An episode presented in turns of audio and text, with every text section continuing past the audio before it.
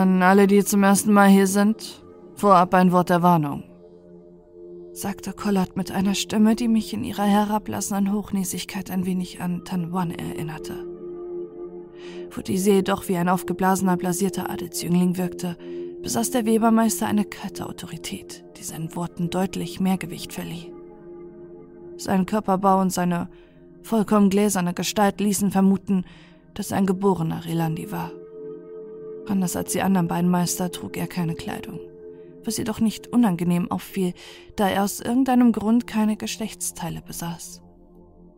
Sein Kopf war vollkommen haarlos und ebenfalls ohne Zier, jedoch mit einer tiefen dreieckigen Einkerbung darin, deren Ränder mit roter Farbe bemalt worden waren. Obwohl gläsern stachen seine dichten Augenbrauen deutlich hervor, wenn auch nicht so sehr wie seine Augen, welche beinahe schwarz wirkten. Sein Mund war hingegen nur ein blasser, freudloser Strich. Collard strahlte keine wilde Bosheit aus, jedoch jene Form von rationalen Sadismus, wie man sie oft in Amtsstuben autoritärer Länder antraf. Ich bin weder dafür da, mich wie Gordon um euer empfindliches Seelenleben zu kümmern, noch bin ich wie Heret mit der nötigen Geduld gesegnet, mir eure unausgegorenen Ideen anzuhören. In meinem Unterricht spricht ihr nur dann, wenn ich euch eine Frage stelle. Und ihr stellt lediglich Fragen, wenn eure undisziplinierten Geister nicht in der Lage sind, eine meiner Lektionen zu verstehen. Am besten stellt ihr sie also gar nicht. Collard, der ähnlich wie ein klassischer Lehrer aus meiner Welt vor einer Tafel aus weißem Gestein stand und zu seinen Schülern sprach, die zusammen mit mir auf dem harten, nackten Boden des kleinen gläsernen Raums knieten, ließ den Blick aufmerksam über seine Schülerschaft schweifen.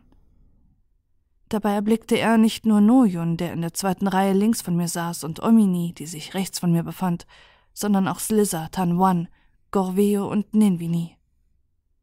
Ihr denkt, dass ihr es geschafft hättet, dass ihr eure Prüfung hinter euch habt, aber das ist ein Irrglaube. Das Leben ist voller Prüfung und in diesem Raum werdet ihr einigen der schwersten gegenübertreten. Das gilt ganz besonders für die Unreinen unter euch. Toll, dachte ich. Ein Rassist ist er also auch noch. Und wer sollen diese Unreinen sein? fragte Omini herausfordernd. Collard richtete seinen Blick auf Omini und verzog spöttisch seinen Mund. Solche wie du selbstverständlich, antwortete er. Aber das weißt du ja bereits. Was ich weiß, ist, dass wir alle Rilandi sind, entgegnete Omini. Das kann man so sehen, räumte Collard ein. Aber könnt ihr Fremdgeborenen das hier? Collard legte sich die gespreizte rechte Hand auf die Brust und sofort darauf schrie Omini erschrocken auf, während ihre Augen begannen hervorzutreten. Ominis Hände bewegten sich reflexartig zu ihrem Gesicht, doch sie hielt inne, als Collard sie warnte. Behalte deine Hände unten, oder du verlierst dein Augenlicht. Also ließ Omini ihre Hände gehorsam sinken, während ihre Anmeller strenge nervös hin und her peitschten und ihre Augen anfingen sich langsam mit einem schmatzenden Laut aus ihren Höhlen zu lösen. Fast jeder wahrgeborene Relani beherrscht solche Kunststücke im Schlaf, erklärte Collard im nüchternen Duktus eines Wissenschaftlers. Fremdgeborene wie Omini jedoch scheitern oft selbst nach unzähligen Lektionen daran. Vielleicht bist du nur ein miserabler Lehrer, lag es mir auf der Zunge, aber ich sprach diese Worte nicht aus. Auch sonst erhob niemand die Stimme gegen diese sinnlose Barbarei oder versuchte gar sie zu verhindern. Sollte ich es riskieren? Es wäre sicher das Richtige, aber andererseits war ich nicht mehr weit davon entfernt, durch einen Lama Aschke ersetzt zu werden. Einen Moment rang ich mit mir, doch als Omini in der Luft schwebende Augen schließlich nur noch wie groteske Stehaugen an Sehnerven hingen, die sich immer weiter streckten und spannten, konnte ich mich nicht länger zurückhalten.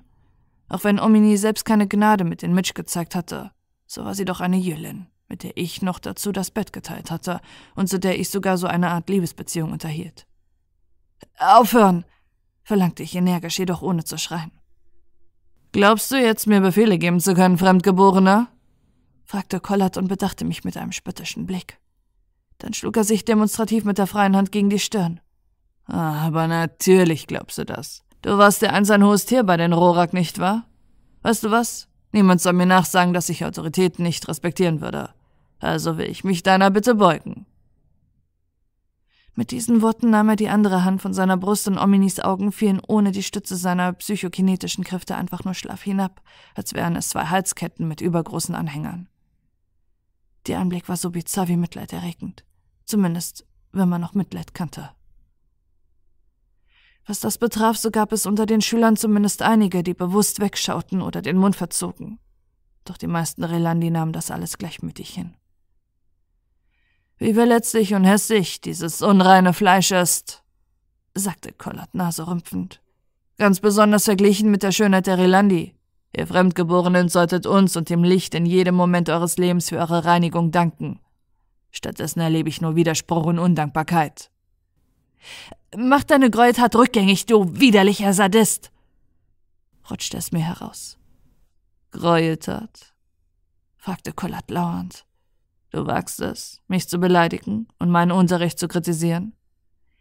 Mit Unterricht hat das nichts zu tun, sagte ich und drückte dabei die Hand der wimmernden Omini schon allein, um sie von dem Versuch abzuhalten, ihre Augen selbst wieder an ihren Platz zu bringen, was mehr als riskant wäre.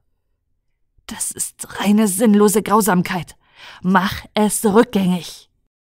Collat sah mir direkt in die Augen, ganz als wolle er eine Art Blickduell mit mir beginnen. Wenn das so war, gab es ein Unentschieden, denn keiner von uns wandte den Blick ab. Ich habe einen anderen Vorschlag, Massenmörder, sagte Collard betont ruhig. Du erledigst das selber. Wenn es dir gelingt, werde ich sogar darauf verzichten, dich für die Speisung zu empfehlen. Wenn nicht, werden wir bald erfahren, ob dein La Amash kein besserer Schüler ist. Also, Lewan, worauf wartest du noch? Zeig mir, dass du talentiert genug bist, um über einen wahrgeborenen Relandi urteilen zu können. Und an alle anderen eine Warnung. Wer versucht, Ole One mit seinen kümmerlichen Fähigkeiten zu helfen, wird dafür ebenfalls bestraft werden. Ich würde es in jedem Fall bemerken. So eine Scheiße, dachte ich. Warum hatte ich mein vorlautes Maul nicht halten können? Immerhin war ich ja hier, um das zu lernen, was dieser Misker von einem Webermeister an Omini angewendet hatte, und das hier war meine erste Unterrichtsstunde. Wenn es sogar Omini bislang nicht gelungen war, diese Fähigkeit zu erlernen, wie sollte ich sie dann einfach aus dem Stand heraus anwenden? Ich wusste ja nicht einmal, worauf es dabei ankam. Ich soll mir wohl besser gleich Gedanken darüber machen, wie ich auf anderem Weg verhindern könne, erneut Teil der Speisung zu werden. Wenn ich gewusst hätte, wo sich mein Katalog befand, hätte ich damit fliehen können. Aber leider war dem nicht so. Selbst wenn Onira ihn nicht vernichtet hatte, hatte ich keine Ahnung, wo er sich befand. Und ohne meinen Waffenarm und Carmons Unterstützung hätte ich nicht einmal eine realistische Chance, auch nur aus diesem Klassenraum zu entkommen. Was ist jetzt? fragte Koller tönisch. Ich dachte, du willst deiner Freundin helfen. Ja, du Hurensohn, das will ich, dachte ich, wenn ich nur wüsste wie. Aber auch wenn ich meine Hand, wie Collard es getan hatte, auf meine Brust legte und mich darauf konzentrierte, Ominis Augen irgendwie anzuheben, tat sich rein gar nichts.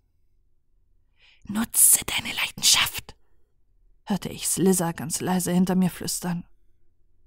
Was zum Henker meint sie? fragte ich mich, während mich Collards herausfordernder Blick zunehmend nervöser machte.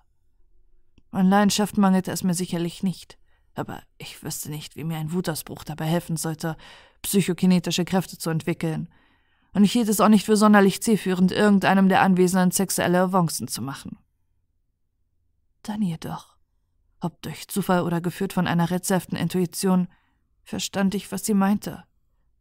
Meine ureigenste Leidenschaft war weder Lust noch Zorn, sondern Fernweh. Der unbedingte Wunsch, neue fremdartige Orte zu entdecken und zu erkunden. Das war schon lange vor dem Fund des Katalogs so gewesen, und selbst jetzt, nachdem ich ihn freiwillig aufgegeben hatte, war dieser Drang noch in mir. Das Licht und die Prüfung mochten ihn gedämpft und überstrahlt haben, aber sie hätten ihn nicht auslöschen können. Also stellte ich mir vor, was jenseits des Schlamms von Uranor liegen mochte, welche Zauber und Schrecken sich unterhalb davon in der unterirdischen Heimat des schwarzen Malmers erstrecken mochten, wie die anderen Etagen der Hallen der Prüfung beschaffen sein mochten, wie die von Lama Arschk und gequälten Seen bevölkerten Schattenwelt Uranus jenseits des Gebäude aussah, in das Nojon mich geführt hatte, und was hinter der bislang unumgänglichen Türen der Rilandi-Festung liegen könnte. Ich ließ diese Fragen in mich einströmen, öffnete ihnen die Tore wie ein Verräter, ein Belagerungsherr und versuchte mich einmal mehr, nicht wie Oli One, der Rilandi, sondern wie Adrian, der Fortgeschrittene, zu fühlen. Zu meiner Überraschung bewegten sich Ominis Augäpfel tatsächlich ein kleines Stück nach oben. Es war nur ein kurzes, kaum merkliches Zittern. Doch zusammen mit dem verblüfften Gesichtsausdruck Collards bot mir dieser kleine Erfolg genügend Motivation, um es weiter zu versuchen. Also stellte ich mir die anderen unbekannten Seiten des Katalogs vor, entwarf aufregende Gedankengebäude, bizarre Landschaften, mysteriöse Labyrinthe, Albtraum und zauberhafte Geschöpfe und ließ sie wie ein Wirbelsturm aus Bildern um meinen Kopf kreisen, wo sie eine gewaltige Anziehung entwickelten, die einen Teil meines Geistes aus meinem Körper zu saugen schien. Ich sah die Luft vor mir leicht flimmern und spürte, dass meine Kraft gewachsen war. So vorsichtig wie möglich hob ich Ominis Augen an führte sie wie auf unsichtbaren Schienen zurück zu ihren Höhlen und ließ ihre Sehorgane auf einer geisterhaften Schmierschicht psychokinetische Energie zurück an ihren gewohnten Platz gleiten, ohne sie auch nur im geringsten zu beschädigen. Danke, sagte Omini so verstört wie überglücklich. Ich nickte ihr lächelnd zu und wandte mich dann wieder an Collard. Da ich zu wissen glaubte, wie solche Typen wie er tickten, rechnete ich fest damit, dass er meinen Erfolg kleinreden und vielleicht sogar sein Angebot zurückziehen würde. Doch ich irrte mich. In Collards Augen lag tatsächlich Anerkennung. Ich verachte Fremdgeborene, sagte er offen. Jedoch vertraue ich auch auf das, was mir meine Augen mitteilen. Offenbar gibt es ab und an wirklich Talente unter ihnen. Für heute geht dein La Armache Claire aus. Und wenn du dich künftig in meinen Unterricht benimmst, wird das auch so bleiben. Haben wir uns verstanden? Ich nickte und schwieg auch wenn es mir schwerfiel, da mein wiedererwachtes Gewissen sich mit der Wildheit des alten Adrian, dem Mitleid mit Omini und der Wut auf diesen aufgeblasenen Despoten mischte. Der Rest der Stunde verlief vergleichsweise ruhig. Collard verzichtete vorerst auf weitere grausame Disziplinarmaßnahmen und ließ seine Schüler nach und nach ihr Talent unter Beweis stellen, welches sehr unterschiedlich verteilt war.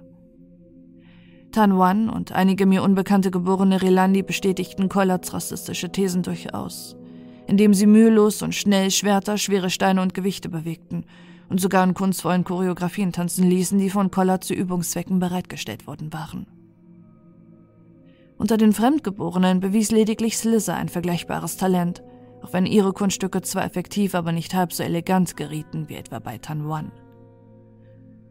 Gorvio, Ninvini und die meisten anderen bewegten sich im Mittelfeld und zeigten immer wieder Aussätze und Patzer bei dem Versuch, ihre Übungsgegenstände zu bewegen. Omini hingegen schien tatsächlich keinerlei Talent für diese Dinge zu besitzen. Selbst eine kleine Glaskugel, die sie zu bewegen versuchte, erhob sich maximal ein oder zwei Zentimeter über dem Boden, bevor sie wieder hinabfiel. Ich vermutete, dass ihre kürzlich erlittene Folter ihrer Konzentration nicht gerade zuträglich war, zumal sie sich tatsächlich in keinem guten emotionalen Zustand befand. Ich sah, wie sie zitterte, leise seufzte und irgendwelche Worte zu sich selbst sprach, die ich nicht genau verstehen konnte. Unter Collards wachsamer Aufsicht traute ich mich nicht, sie in die Arme zu schließen oder mit ihr zu sprechen, doch ich tat mein Bestes, um sie wenigstens mit Blicken zu trösten. Meine Bemühungen wurden, sofern sie überhaupt etwas bewirkt hatten, jedoch schnell wieder zunichte gemacht, wenn Collard sie finster oder verächtlich ansah, oder die anderen Schüler mit Ausnahme von Celissa, Ninvini und Gorveo sich ganz offensichtlich über sie lustig machten und ätzende Kommentare abließen, welche von Collard allesamt ignoriert wurden. Ich musste wieder meine eigene Schulzeit denken, in der es an Arschloch-Mitschülern und Kacklehrern nicht gemangelt hatte und der ich in der Mobbing-Hierarchie vielleicht nicht ganz, aber doch relativ weit unten gestanden hatte. Nicht, dass man einen Ort, an dem einen jeder Fehler für seine Seele kosten konnte, damit vergleichen könnte. Aber die Erinnerung an meine eigenen früheren Dramen und kleinen Martyrien vergrößerten mein Mitgefühl mit Omini und verringerten meine Freude an diesem Unterricht ganz erheblich. Gut, ich war durchaus erleichtert darüber, solche Fähigkeiten zu besitzen, noch dazu praktisch ohne Übung, aber dennoch war das hier nicht fucking Hogwarts. Ich war nicht drauf und dran, mit meinen Freunden lustige Abenteuer zu erleben und die Welt zu retten, während ich auf dem Besen in den Sonnenuntergang flog. Wenn überhaupt, dann lernte ich hier für die dunklen Künste bei Voldemort höchstpersönlich und sollte dazu in der Lage versetzt werden, Seelen zu knechten und Völker zu versklaven, während mir das Verderben bei jedem meiner Worte über die Schulter schaute und mir imaginäre Briefchen der Marke Willst du untergehen? Ja, nein, vielleicht zuwarf. Am liebsten hätte ich diese verkommene Veranstaltung hier augenblicklich gesprengt. Jedoch war es jetzt nicht der richtige Zeitpunkt dafür. Erst musste ich alle möglichen Verbündete finden, denn selbst der alte Adrian hätte Uranor nicht im Alleingang zu Fall bringen können. Und nun, wo ich nicht länger Grong-Shin mit Carmon war, hätte ich nicht die geringsten Aussichten, gegen ein Heer von Telepathen zu bestehen. Doch was die Suche nach Verbündeten betraf, so sah ich bislang wenig Anhaltspunkte. Auf Noyun konnte ich zwar ohnehin zählen, und auch Slizza schien mir nicht allzu zufrieden mit den Praktiken der Relandi zu sein, aber darüber hinaus wurde es dünn. Von den anderen Schülern hatte jedenfalls bislang kaum jemand Mitleid oder gar Widerstand gezeigt. Andererseits konnte diese Gleichgültigkeit auch nichts weiter als eine Maske sein, die sie sich aufsetzten, um nicht im Handumdrehen bei der Speisung zu enden. Schon Ominis Fall zeigte mir, dass man selbst hier, an diesem religiös aufgeladenen Ort, mit Schwarz-Weiß-Denken nicht weiterkam. Ich hatte Ominis herzlosen Vorschlag, der zu einem Genozid geführt hatte, nicht vergessen. Sie war ohne Zweifel eine Täterin, aber sie war zugleich auch ein Opfer meiner eigenen Verbrechen und der Gehässigkeit der anderen Relandi, und sie konnte mitunter eine mitfühlende, humorvolle und liebevolle Person sein. Ich dachte an Drohnenpiloten in meiner Heimatwelt, die auf Knopfdruck und hunderte Kilometer entfernt den sicheren Tod verteilten, nur um dann am Abend ihren Partner liebevoll zu umsorgen und ihren Kindern Märchen von strahlenden Helden und sprechenden Tieren vorzulesen. Moral ist keine Ampel, die nur rot oder grün kennt. Nicht an meine Skala. Sie ist ein chaotischer Sack gefüllt mit Scheiße und Blumen, und es kommt wohl darauf an, ihn mit Würde zu tragen und eine Mischung anzuhäufen, die einen selbst und andere nicht andauernd zum Kotzen bringt. Vielleicht würden ich und Nojun am Ende doch noch genügend Relandi davon überzeugen können, dass sie auf dem falschen Weg waren. Fürs Erste jedoch versuchte ich weiter in Kollats Unterricht zu folgen. Nachdem der praktische Teil vorüber war, verlegte sich Kollat auf den theoretischen Teil. Dabei schwadronierte er zunächst noch ein wenig über sein Lieblingsthema, nämlich davon, dass die wahrgeborenen Relandi allen anderen überlegen seien. Er skizzierte dabei ein Hierarchiesystem, in dem ganz oben Warner Ara, darunter die Webermeister inklusive ihm, dann die wahrgeborenen Rilandi, die integrierten, also gläsernen Fremdgeborenen, die neuen Fremdgeborenen, die Prüflinge in den Hallen der Prüfung und zuletzt die ungeprüften Schlammkriecher standen und lobte es als perfekte Harmonie. Da ich als ausgewiesener Pragmatiker nicht sehr anfällig für solche Formen von Ideologie war, bemühte ich mich, nach Kräften interessiert auszusehen und gleichzeitig diesen Bullshit behutsam durch mein Gehirn zu leiten, ohne dass er dort hässliche Flecken hinterlassen konnte. Interessanter war schon der Teil seiner Ausführungen, bei dem es um den Ursprung und die Nutzung der telepathischen Fähigkeiten der Relandi ging. Demnach war es zwar grundsätzlich möglich, dafür die Kraft des Lichts zu benutzen, welche von den Suchern gesammelt wurde – Jedoch riet Collat davon ab, sich allein darauf zu verlassen.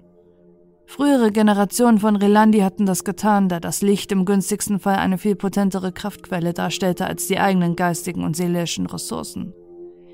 Jedoch hatten sie auch eindrucksvoll bewiesen, dass es gefährlich war, sich allein auf eine externe Quelle zu verlassen. Denn der Strom des Glaubens, aus dem die Relandi ihr Licht gewann, floss nicht immer gleich stark.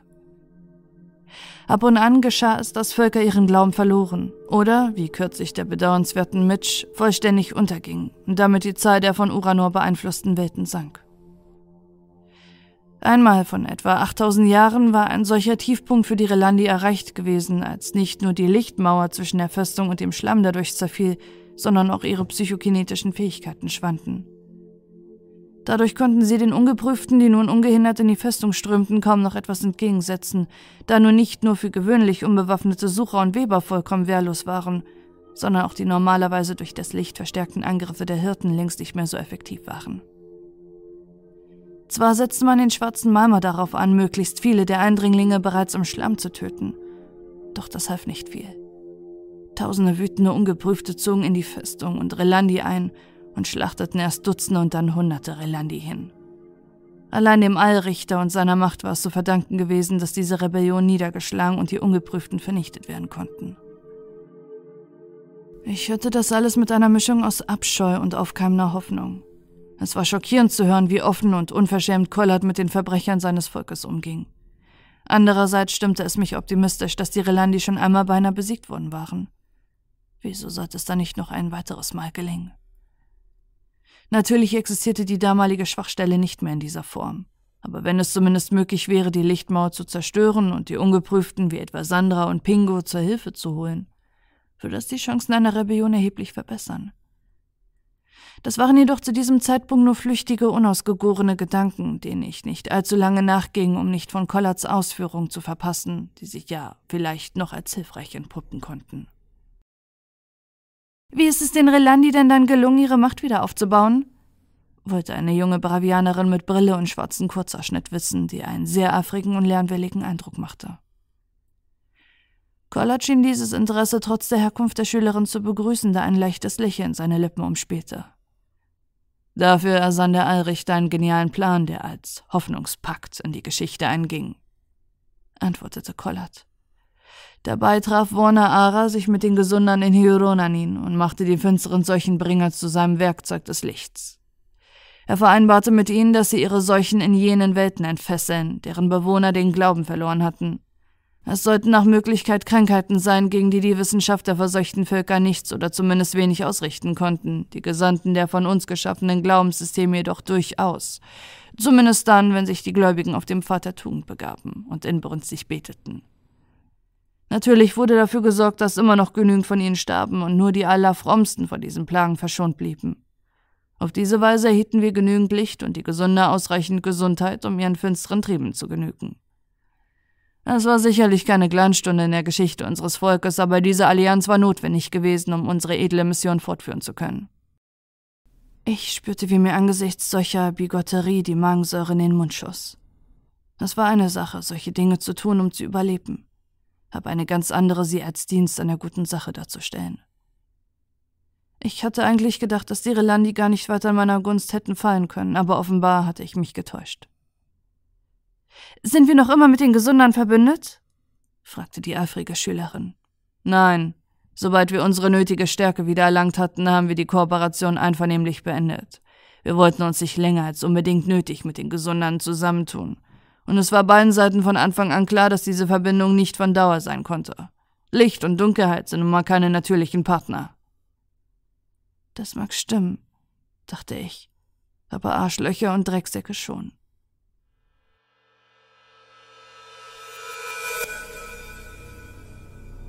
Als die Unterrichtseinheit endlich beendet war und die Schüler zurück auf die Wolkenstraße strömten, um ihre Freizeit zu genießen, begab ich mich erneut zu Nojon. Wusstest du das mit den Gesundern?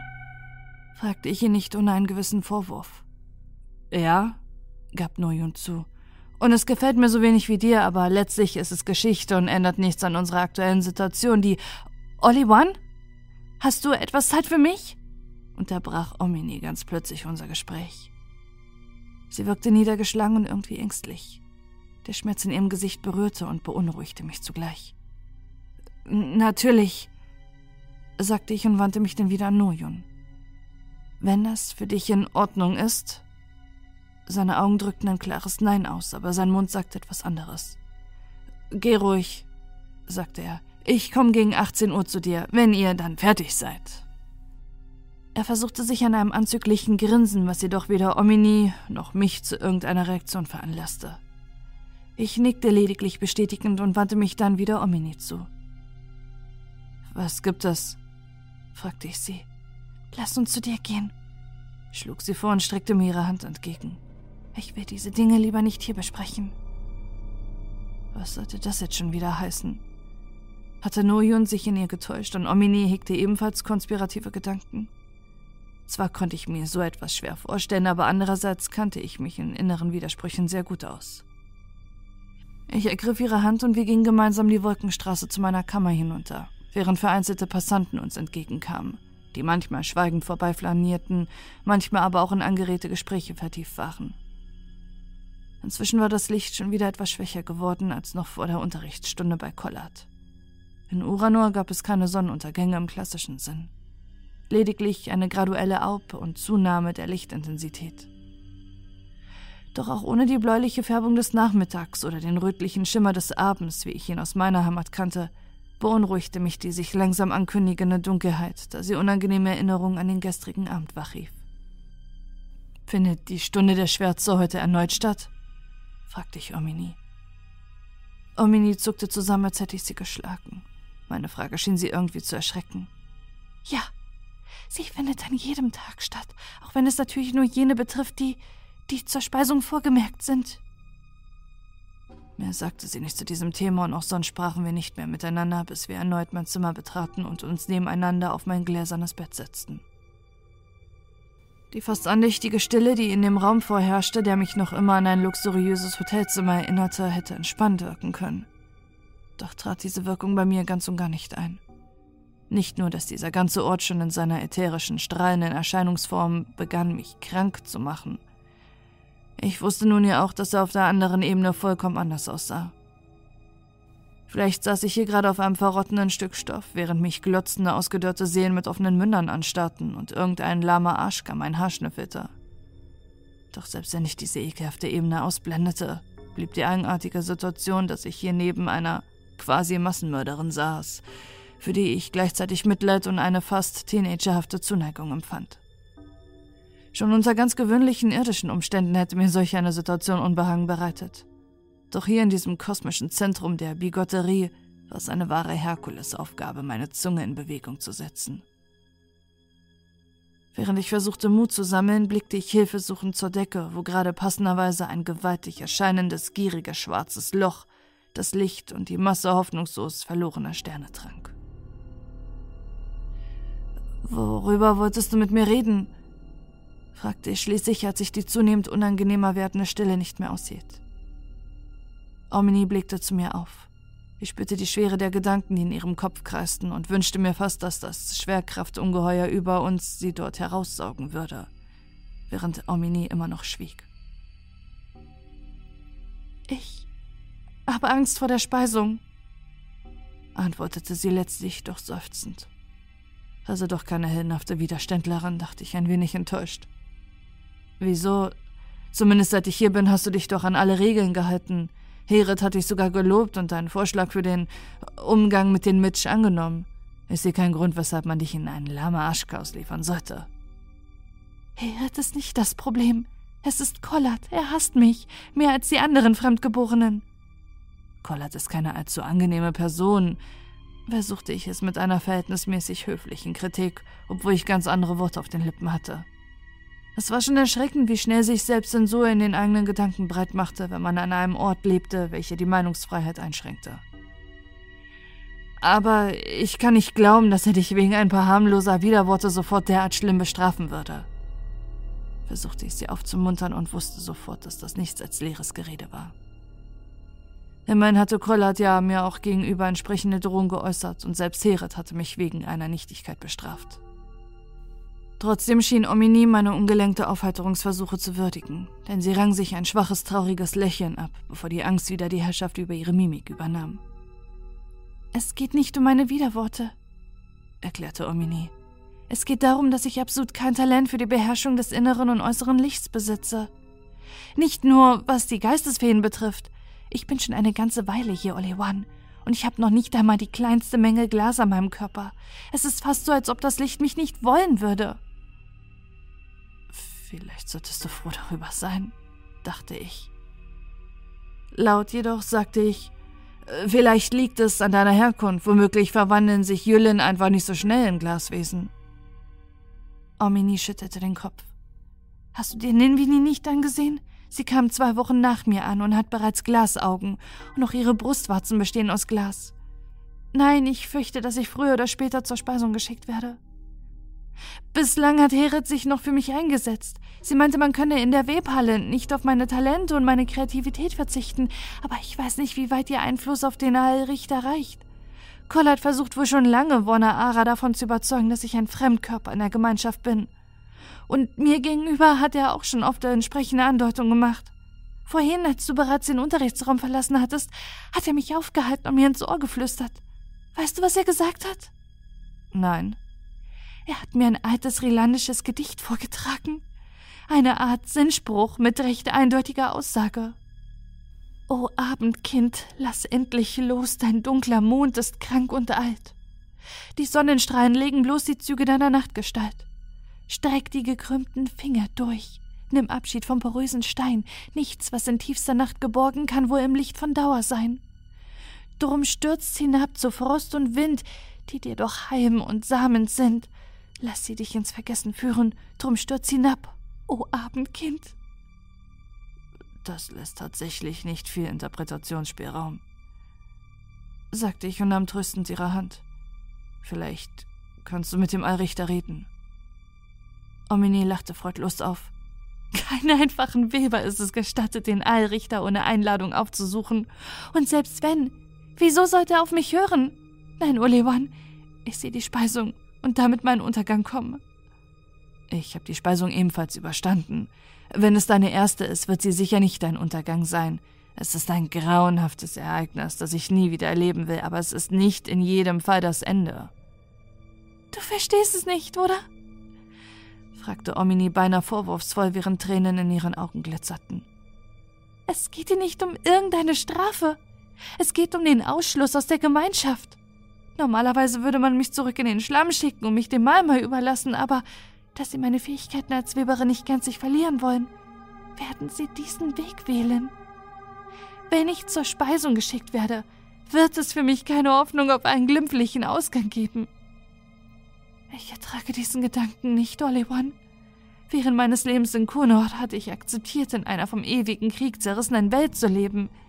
Ich hatte mich mit dem Gedanken angefreundet, irgendwann eine ausgebrannte Anjüllen zu werden und in den Feuern des Krieges zu vergehen.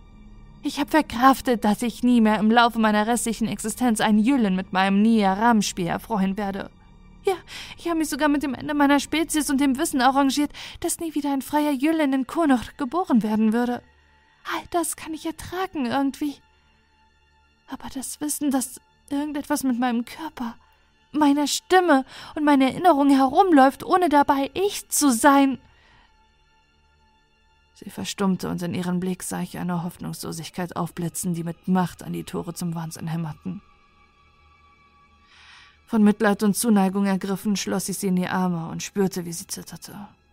Ihr Körper fühlte sich angenehm warm an und genoss die Berührung ihrer Anmellerstränge, die sich sanft um meinen Rücken schlangen.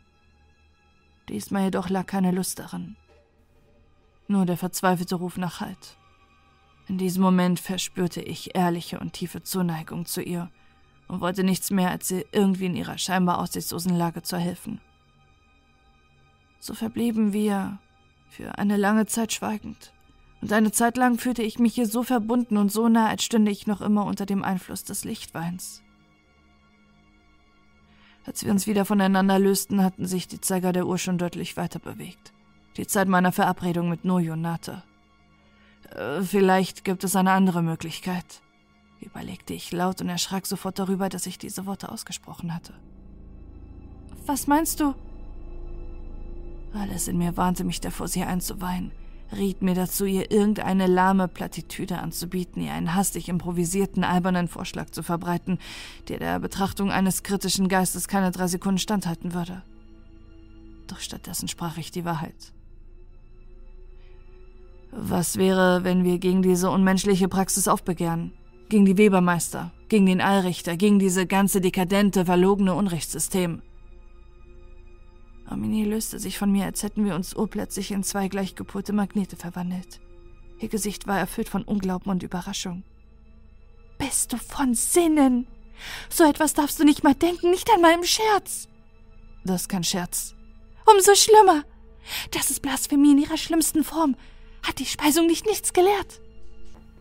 Im Gegenteil, preschte ich weiter nach vorn, da ich mich nicht traute, mir selbst vor Augen zu führen, welchen gefährlichen Weg ich da gerade einschlug.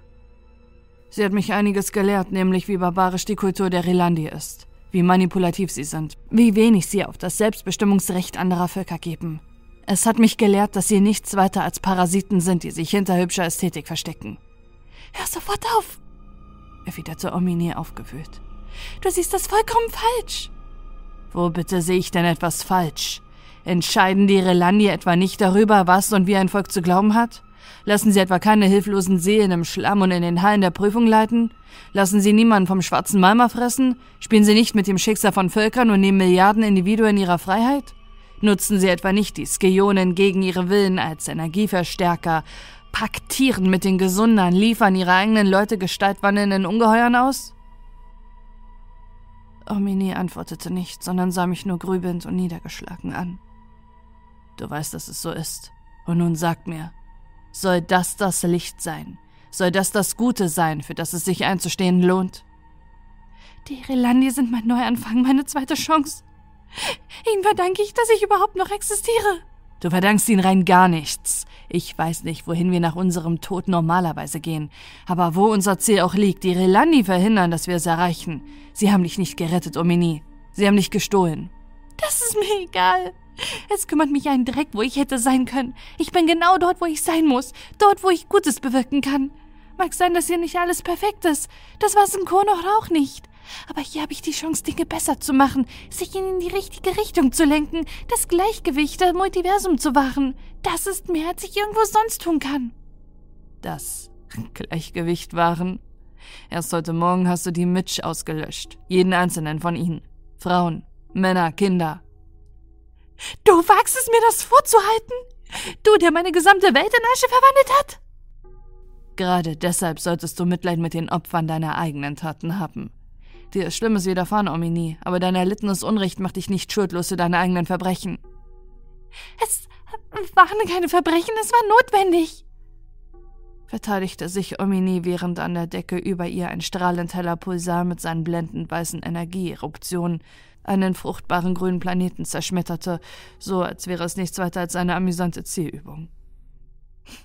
Das war Adrians Leitspruch, sagte ich mit einem bitteren Lächeln. Diese Worte haben seine Hand geführt, als er euer Volk vergiftete, als er eure Arnivel verriet. Willst du sie wirklich zu den Deinen machen? Noch einen Moment lang schlug mir Stolz und Trotz aus ihren Augen entgegen. Dann sagte sie in sich zusammen und senkte ihren Blick. Das will ich nicht. Ich atmete erleichtert auf. Das hätte auch gehörig schiefgehen können. Also, willst du mir helfen? Wobei denn helfen? Welche Chance haben wir beide schon gegen die Macht des Lichts? Adrian ist es gelungen, allein eine ganze Welt zu verändern. Omini schüttelte den Kopf. Du bist nicht mehr Adrian, und es wäre vermessen zu denken, dass er es ganz allein geschafft hätte. Er hatte einen mächtigen Symbionten an seiner Seite und er hatte die Unterstützung seiner Söldner und des Rorak-Imperiums. Auch wir haben Hilfe. Welche Hilfe? In diesem Moment klopfte es an der Tür. Sowohl Omini als auch ich zuckten bei dem Gedanken zusammen, dass jemand unser Gespräch belauscht haben könnte. Äh, ich bin es nur, Noyun, schallte es von draußen herein und ich glaubte die Erleichterung, die mich daraufhin befiel, förmlich schmecken zu können. Einen Moment noch, rief ich Noyun zu. Wir reden später weiter, sagte ich zu Omini und gab ihr einen kurzen Kuss. Dann erkläre ich dir die Details. Bis dahin musst du nur wissen, dass es Hoffnung gibt. Für dich, für mich und alle anderen. Sag bitte niemandem ein Wort in Ordnung. Omini nickte, stand auf und öffnete die Tür, hinter der ein leicht nervös wirkender Noyun zum Vorschein kam. Äh, hallo, Omini, grüßte er sie. Hallo, Noyun, erwiderte sie knapp und rauschte dann ohne ein weiteres Wort an ihm vorbei zurück zur Wolkenstraße. Noyun trat hinein und schloss die Tür hinter sich. Er blickte sich verschwörerisch um und wartete einige Augenblicke ab, bevor er das Wort ergriff. Warum hat sie so fertig ausgesehen? fragte Noyu, nachdem wir uns, wie zuvor Omini und ich, nebeneinander auf das transparente Bett gesetzt hatten, da dies die einzige Sitzgelegenheit in dem Raum war. Hast du mit ihr Schluss gemacht? Ich schüttelte den Kopf. Äh, nein, ich habe sie für unsere Sache gewonnen. Du hast was? fragte Noyon fassungslos, während seine gläsernen Augen vor Überraschung aus den Höhlen zu quellen schienen. Ich habe sie davon überzeugt, dass die Relandi auf dem falschen Weg sind. Es war nicht einfach, aber letztlich ist es mir gelungen. Erwiderte ich gefasst, auch wenn mich Noyons Reaktion durchaus verunsicherte. Natürlich war das nicht einfach, gab Noyon zurück und fuhr sich mit beiden Händen durch sein Gesicht. Omini ist eine durch und durch überzeugte Anhängerin des Lichts. Sie mag keine geborene Rilandi sein, aber was ich bisher von ihr gehört hatte, hätte aus dem Mund jedes anderen Fanatikers stammen können. Sie vergöttert Heret und das, was sie tut. Jeder hier ist gezwungen, sich zu verstellen, um zu überleben. Du doch auch. Hast du vielleicht recht, gab Noyon zu. Aber dennoch gibt es hier nicht nur Schauspieler. Die Mehrzahl liegt vollkommen auf Linie. Das bemerkt man schon an jenen kleinen Regungen und Reaktionen, über die jedes mitfühlende Wesen verfügt und die man sich nicht nur schwer bis überhaupt nicht abtrainieren kann, ohne zugleich das Mitgefühl zu verlieren. Und wenn es danach geht, nun, dann ist deine Geliebte so kalt wie ein toter Fisch. Sie hat sich für mich eingesetzt, als es kaum ein anderer getan hat. Und sie hat Angst davor, ausgestoßen zu werden und ihre Identität an einen Lama Aschk zu verlieren. Das ist ein starker Antrieb, um zur Revolutionärin zu werden. Ah, das ist etwas anderes. Du bist für sie ein Relandi und da sie selbst eine Fremdgeborene ist, ist es ihr wichtig, dass jeder, der sich würdig zeigt, integriert werden und an unserer netten Puppenspielerparty teilnehmen kann. Deshalb kann ich sie noch längst nicht in die Lage der von uns geknechteten Völker versetzen. Und Angst ist kein Triebfeder der Revolution im Namen der Gerechtigkeit. Angst sucht nicht nach Veränderung, sondern nach Sicherheit. Und es ist ihr vollkommen gleich, wer sie hier bietet. Du warst bei unserem Gespräch nicht dabei, Noyun. Sie hat ihren Irrtum begriffen und sie weiß durchaus, wie sich Geknechtete fühlen. Immerhin habe ich ihr Volk in eine Sklavenrasse verwandelt. Ja, das hast du. Und genau deshalb siehst du etwas an ihr, was sie nicht ist, weil du dich schuldig fühlst, weil du in sie verliebt bist. Das mag sein. Aber das ist nicht der Grund, aus dem ich ihr vertraue. Ich bin wirklich davon überzeugt, dass sie uns helfen wird. Ich hoffe sehr, dass du recht hast. Andernfalls ist unser Vorhaben von vornherein zum Scheitern verurteilt. Nach kurzem Schweigen fügte er hinzu: Mal was anderes. Hast du dir schon mal die Frage gestellt, ob dieser Raum hier abgehört wird? Mein entsetzter Gesichtsausdruck gab ihm die Antwort. Er hatte recht. Anfangs hatte ich zwar ein vages Unbehagen dabei empfunden, mich kritisch zu äußern, aber wirklich über diese Möglichkeit nachgedacht hatte ich nicht. Meine entglittenen Gesichtszüge fingen sich jedoch wieder, als die Logik die Angst überwand. Äh, du würdest selbst nicht so freisprechen, wenn es so wäre. Nojo nickte.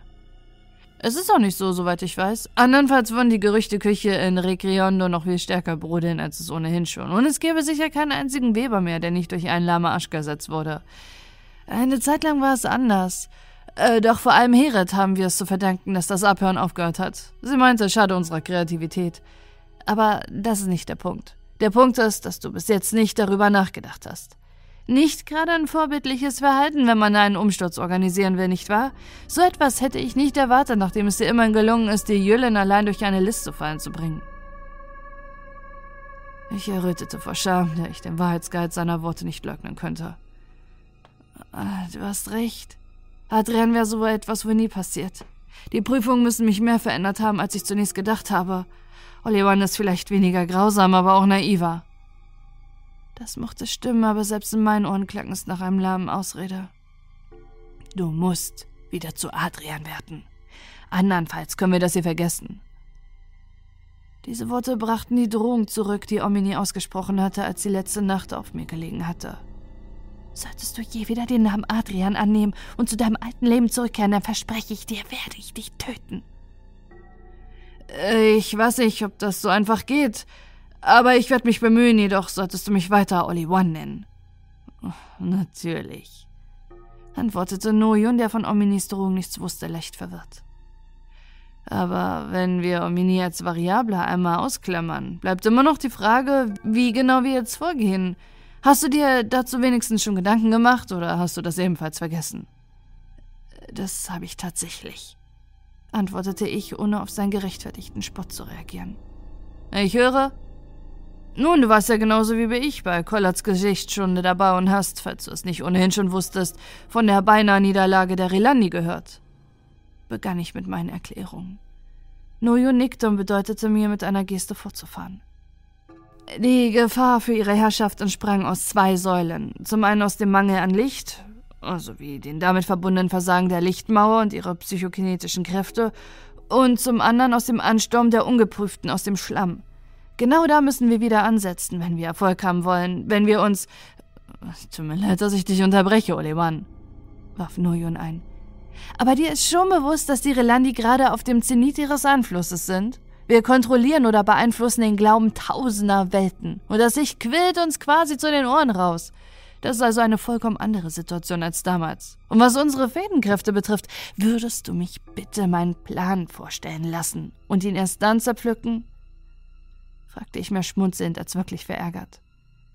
Noyun konnte durchaus sehr leidenschaftlich sein, wenn er sich in Rage redete, und ich konnte mir im Moment sehr gut vorstellen, welche Anziehungskraft er einst auf seine Freier ausgeübt hatte.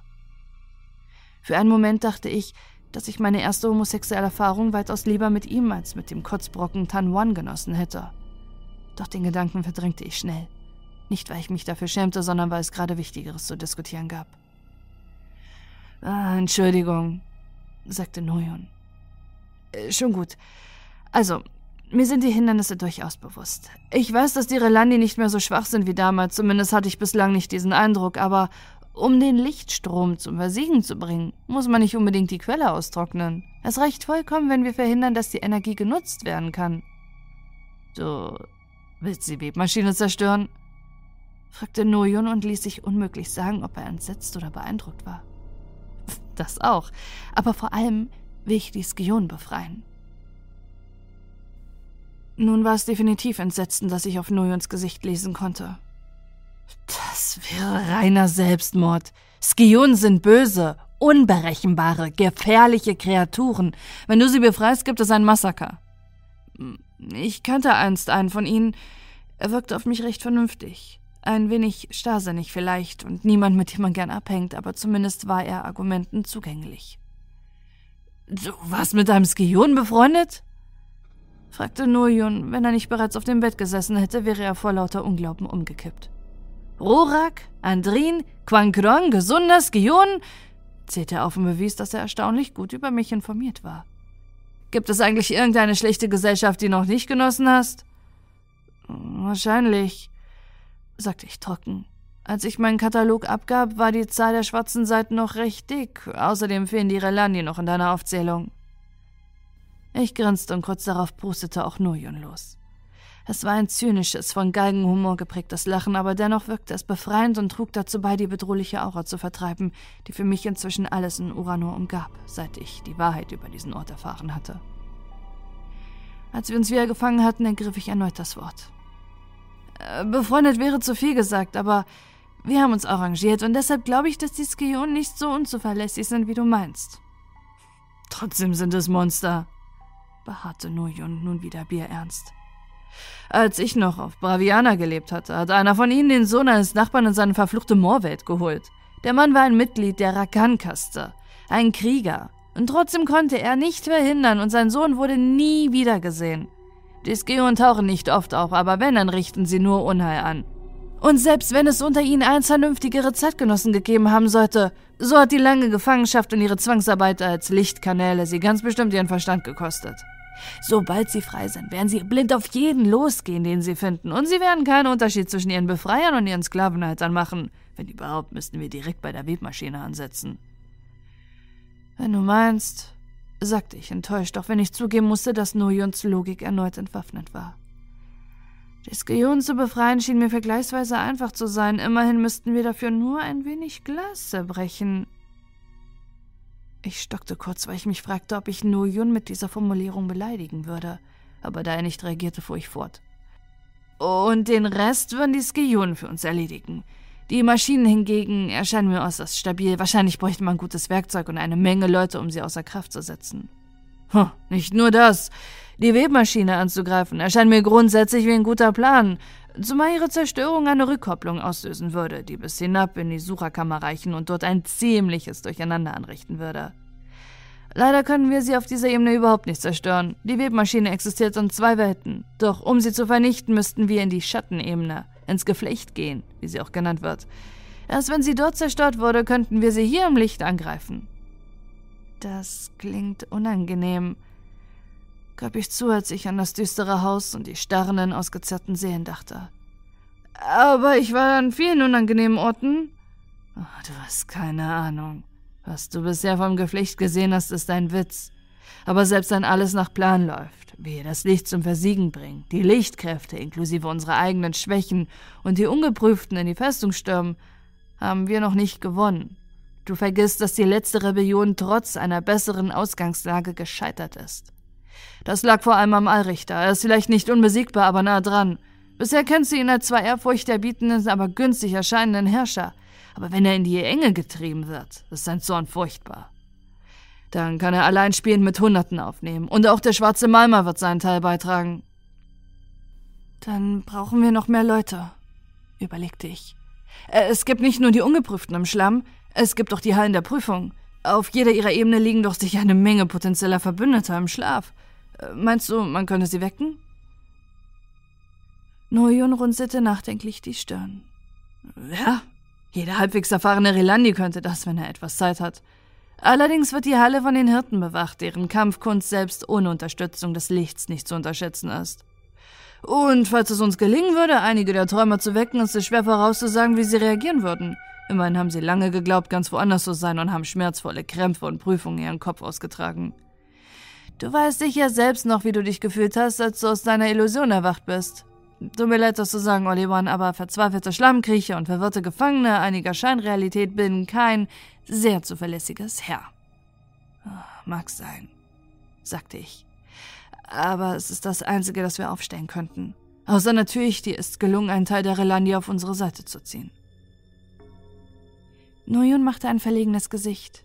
Ein Teil gewiss, aber keinen großen. Slizzer wäre auf jeden Fall dabei. Gorveo könnte ich überzeugen, sowie eine Handvoll anderer, bei denen ich häufige Gewissensbisse oder Zweifel bemerkt habe. Ähm, insgesamt wären wir zehn.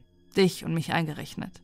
Einige weitere habe ich noch im Blick, bin mir aber noch nicht sicher genug, um sie zu kontaktieren. Das ist nicht viel, fand ich, wobei mir auffiel, dass er Omini wohl bewusst nicht mitgezählt hatte. Aber ich denke trotzdem, dass es klappen kann.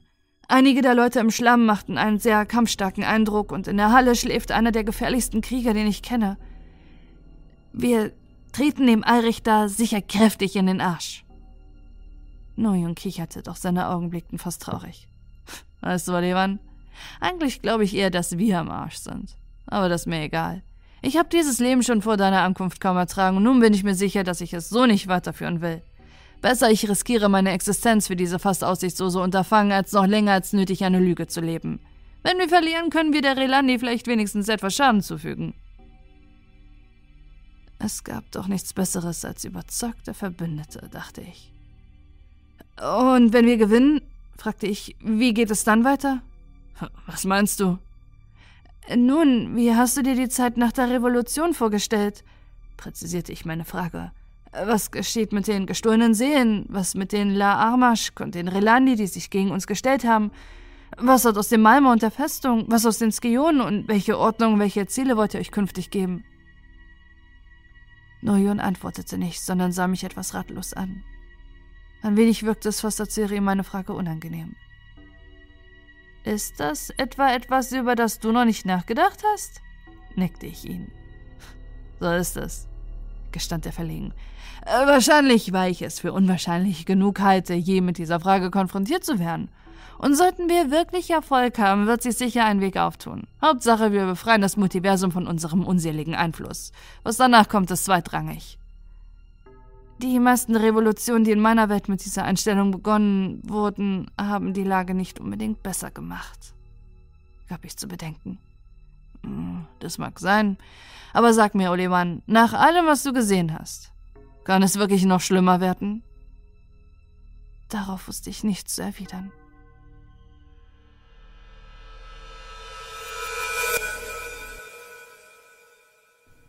Nachdem Noyon wieder gegangen war, lag ich vollkommen allein auf meinem Bett und starrte an die Decke, die nun nichts weiter zeigte als eine von nur wenigen matten Sternen unterbrochene Leere. Dieser Anblick war nicht dem reizvoll.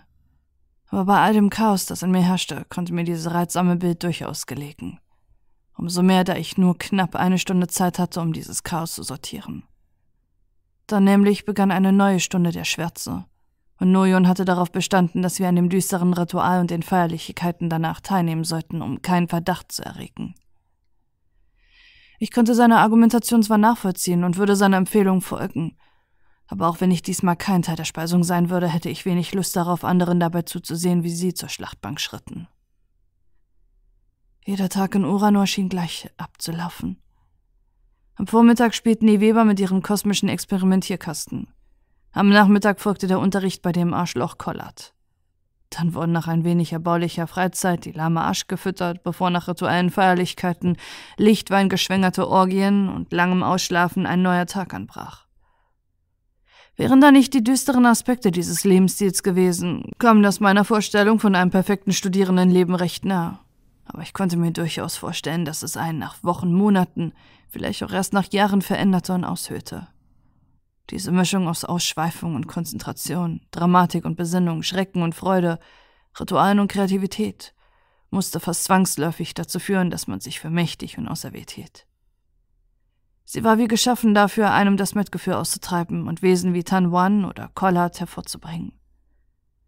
Umso bemerkenswerter fand ich es, dass Noyun diesem Wahn noch nicht verfallen war. Die Bosheit der Relani hatte jedenfalls ganz besondere Qualitäten. Die Anserin wussten wenigstens, dass sie grausam waren und standen dazu. Auch die Rorak verbargen ihren Blutrausch und ihre Eroberungslust nicht. Und ich war mir sicher, dass die meisten Gesunder sich nicht für gütige, selbstlose Heiler hielten. Andere, wie die Kannibalen von Dankwa, waren Gefangene ihrer Umstände. Die meisten Relandi hingegen glaubten ihrer eigenen Propaganda und waren davon überzeugt, dass sie für das Gute standen. Das machte sie vielleicht nicht bösartiger als die genannten, aber definitiv gefährlicher und unsympathischer. Diese Gedanken brachten mich zurück zu unseren kleinen Revolutionen. Irgendwie schienen mich meine Reisen in letzter Zeit immer an einen Punkt zu führen, an dem ich große Veränderungen in der Welt bewirkte, in der ich mich aufhielt. Falls ich das hier überleben sollte, war ich Teil von zwei Revolutionen und einem Krieg gewesen. Hm, keine schlechte Bilanz für ein gelangweiltes Dorfkind. Die erste Revolution in Hironanin war jedoch gescheitert. Würde das mit dieser hier ebenfalls geschehen? Ich musste erneut an meinen Traum denken, der mich nach meiner Ankunft in Uranor befallen hatte. Du kannst uns doch nicht mit einem Chaos, mit einem Leid, das du angerichtet hast, zurücklassen, hatte mein jüngeres Ich zu mir gesagt. Und ich hatte geantwortet, ich bin ein Fortgeschrittener, genau das ist es, was wir tun. Konnte ich diesen Teufelskreis wirklich durchbrechen, und wenn ja, war diese Revolution der erste richtige Schritt dahin oder ein Verfallen in alte Gewohnheiten? Warum nur mussten die Dinge so verdammt kompliziert sein? In diesem Moment wünschte ich mir wieder bei meinen Eltern zu sein. Einfach das geordnete Leben und die Sicherheit meines Zuhauses zu genießen, um mich um jene zu kümmern, denen ich etwas bedeutet hatte. Andererseits war das im Grunde nichts als eine bloße infantile Gedankenspielerei. Es hatte keine zwei Tage gedauert, bis ich mich dort wieder gelangweilt und mich nach der erweiterten Welt und den noch viel größeren Weiten des Multiversums gesehen hätte. Ich war nicht dafür geschaffen, sesshaft zu sein. War es hier in Uranor nicht sogar ganz ähnlich? Im Moment mochte alles noch neu und spannend sein, wenn auch auf grauenhafte Weise, aber ich war auch erst seit relativ kurzer Zeit hier. Hätte ich mich in mein Schicksal mein neues Leben hier gefügt, wäre all dies nach Wochen oder Monaten ganz bestimmt zur Routine geworden. Die Sitzungen in der Webhalle hätten, ähnlich wie die Portalmaschine in Hyronanin, für mein früheres Ich und die durch Ellie Wen vermittelte Metravia für Sandra sicher ein wenig vom Fernweh abgelenkt. Sie wären mein Methadon gewesen. Aber ich fragte mich ehrlich, ob mir das auf Dauer gereicht hätte und konnte diese Frage nicht guten Gewissens mit Ja beantworten. Vielleicht, dachte ich, war mein Antrieb nicht der Kampf für Gerechtigkeit, sondern der Kampf gegen die Langeweile. Womöglich nutze ich diese Welt und mit ihr das ganze Multiversum nur dafür aus, um mich besser zu fühlen. Und dieser Gedanke erschreckte mich. Natürlich war meine aktuelle Situation eine etwas andere. In Hydonanin hat meine Sünde darin bestanden, alle anzulügen, mich aus dem Staub zu machen. Als die Lage unangenehm wurde und in Kono hatte ich nicht einmal versucht, die Dinge zu verbessern, sondern sie ganz im Gegenteil zu verschlechtern. Hier und jetzt hingegen wollte ich wirklich und aufrichtig gegen ein Unrecht vorgehen. Doch ein schaler Nachgeschmack blieb trotzdem, besonders da ich in letzter Zeit immer häufiger an den Katalog dachte. Ich würde in jedem Fall herausfinden müssen, wo Onira ihn versteckt hatte. Doch wenn ich ihn wiederbekam, das schwor ich mir, würde ich diesmal nicht einfach so aus der Verantwortung stehen. Jedenfalls nicht, solange unser Plan noch die geringste Aussicht auf Erfolg hatte. Ich würde Nojo nicht fallen lassen wie ein Skarvenia, und ich würde Ulanor nicht als rauchenden Trümmerhaufen zurücklassen, sondern Nojon beim Wiederaufbau helfen, bevor ich erneut dem Ruf der Ferne folgte. Und ich würde auch meine anderen Reisegefährten nicht im Stich lassen. Sandra würde ihren Weg ohnehin fortsetzen, ob nun mit oder ohne mich, aber von Pingo würde ich mich ordentlich verabschieden. Selbst wenn ich ihn weder mitnehmen noch seine Krankheit heilen konnte, so konnte er vielleicht seinen Weg ins wahre Jenseits fortsetzen. Falls dies nicht von selbst geschah, wenn die Webmaschine zerstört wurde, so fand ich vielleicht gemeinsam mit Nojun eine Möglichkeit, das zu erreichen. Dasselbe galt für Omini, sowie Gardvenia, Korf und Skevini, die noch in den Hallen der Prüfung warteten. Sie alle hatten etwas Besseres verdient als diesen Ort hier, und da ich sie alle direkt oder indirekt hierher gebracht hatte, lag es auch in meiner Verantwortung, sie von hier fortzubringen. Womöglich hatte Noyun recht damit, dass ich wieder Adrian werden musste. Olivan war schwach und folgsam zweifelnd und pazifistisch und damit niemand der Veränderung herbeiführen konnte. Vor allem war aber Olivan eine Rolle, eine Maske, hinter der ich mich erholen und neu sortieren konnte. Doch dahinter, das wusste ich, war ich noch immer Adrian. Auch wenn selbst er nicht meine wahre Identität war, war er doch inzwischen der wesentliche Kern meines Selbst, und ihn zu verleugnen brachte nichts. Das hieß jedoch nicht, dass ich jede schlechte Gewohnheit von ihm wieder annehmen musste. Ich musste meinen Antrieb einfach aus Neugier und Sehnsucht ziehen, nicht aus Arroganz und Herrschsucht. Mit diesen Gedanken gelang es mir, die Unruhe in mir etwas niederzukämpfen.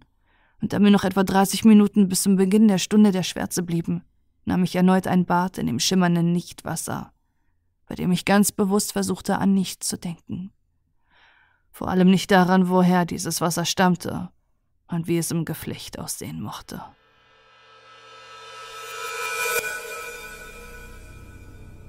Kurz darauf stand ich neben Noyon auf der Wolkenstraße, unweit von jenem Ort, an dem die Speisungen stattfanden, und blickte in die entgegengesetzte Richtung, aus der sich zwei Gestalten näherten, die an den widerlichen schwarzen Schnüren befestigt waren. Der Himmel über uns war erneut verdunkelt. Und auch wenn ich diesmal nicht Teil des grauenhaften Rituals war, vernahm ich das Anti-Ohm, das wie dröhnende Schwingung einer verfluchten Klangschale in meinen Schädel widerhallte. Die Atmosphäre war friedvoll und andächtig und zugleich krankhaft und bedrohlich. Wie eine verdrehte Meditation, die den Geist schwächte und verwirrte, anstatt ihn zu klären. Neben mir und Nurjun erblickte ich auch Gurun, Heret, Kolat, Tanwan und Slizzer unter den Schaulustigen. Omini und Ninvini konnte ich hingegen nirgends entdecken. Die beiden Verdammten kamen rasch näher, mutmaßlich, um den schmerzhaften Ziehen der schwarzen Nabelschnüre zu entgehen. Und so sah ich schnell, dass es sich um einen Mann und eine Frau handelte, die sich an den Händen hielten. Ein Paar womöglich, dachte ich. Oder entsprang diese Geste reiner Verzweiflung? Beide ließen sie noch einen bravianischen Ursprung erkennen, auch wenn ihre Körper fast vollständig gläsern waren. Lediglich ihre Augen bestanden aus Fleisch und Blut. Sie waren von einem tiefen Grün bei dem Mann, der seine gläsernen Haare zu einem dichten Zopf zusammengebunden hatte, und von einem sanften Rot bei der Frau, die ihr Haar kurz trug. In diesen Augen las ich mehr als nur bloße Angst vor dem Unbekannten und vor einem barbarischen Ritual. Ich sah Abschied. Das Wissen darum, dass das, was auch immer sie gehabt hatten, das, was sie inmitten des kalten Glanzes von Uranor gewärmt hatte, jetzt endgültig enden würde. Schon bald würden sie durch La Armaschk ersetzt werden, das wussten sie. Äh, die beiden heißen Gonora und Harven, flüsterte Noyun mit belegter Stimme in mein Ohr. Sie gehörten zu denen, die ich noch als Mitstreiter am Auge gehabt hatte. Anscheinend wären sie die richtigen gewesen. Ich sah mir die anderen Anwesenden genauer an. Slithers Echsenaugen versprühten aufrichtiges Mitleid, das den kaltblütigen Ruf ihrer tierischen Vettern Lügen straften. Govios Miene war zu einer schwer zu deutenden Maske versteinert, hinter der sich alles verbergen konnte. Colette besaß die Frechheit, sich ein breites Grinsen zu erlauben. In puncto Schadenfreude und Sadismus hätte er sich sicher blendend mit Onkedadin verstanden. Herets Gesicht war da schon neutraler, jedoch glaubte ich auch bei ihr ein ganz schwaches, angedeutetes Lächeln zu erkennen. Kein Wunder, dachte ich, falls sie tatsächlich ein La Armaschk war. Gordon zeigte von allen Webermeistern noch die menschlichste Reaktion. Er zeigte sich verlegen und unangenehm berührt und vermied es, die beiden Unglücklichen genauer anzusehen. Stattdessen blickte er unruhig in der Gegend umher, auf den aus Wolken geformten Boden und schließlich in den sterngesprenkelten Himmel. Hatte Gordon Sympathie für die beiden empfunden?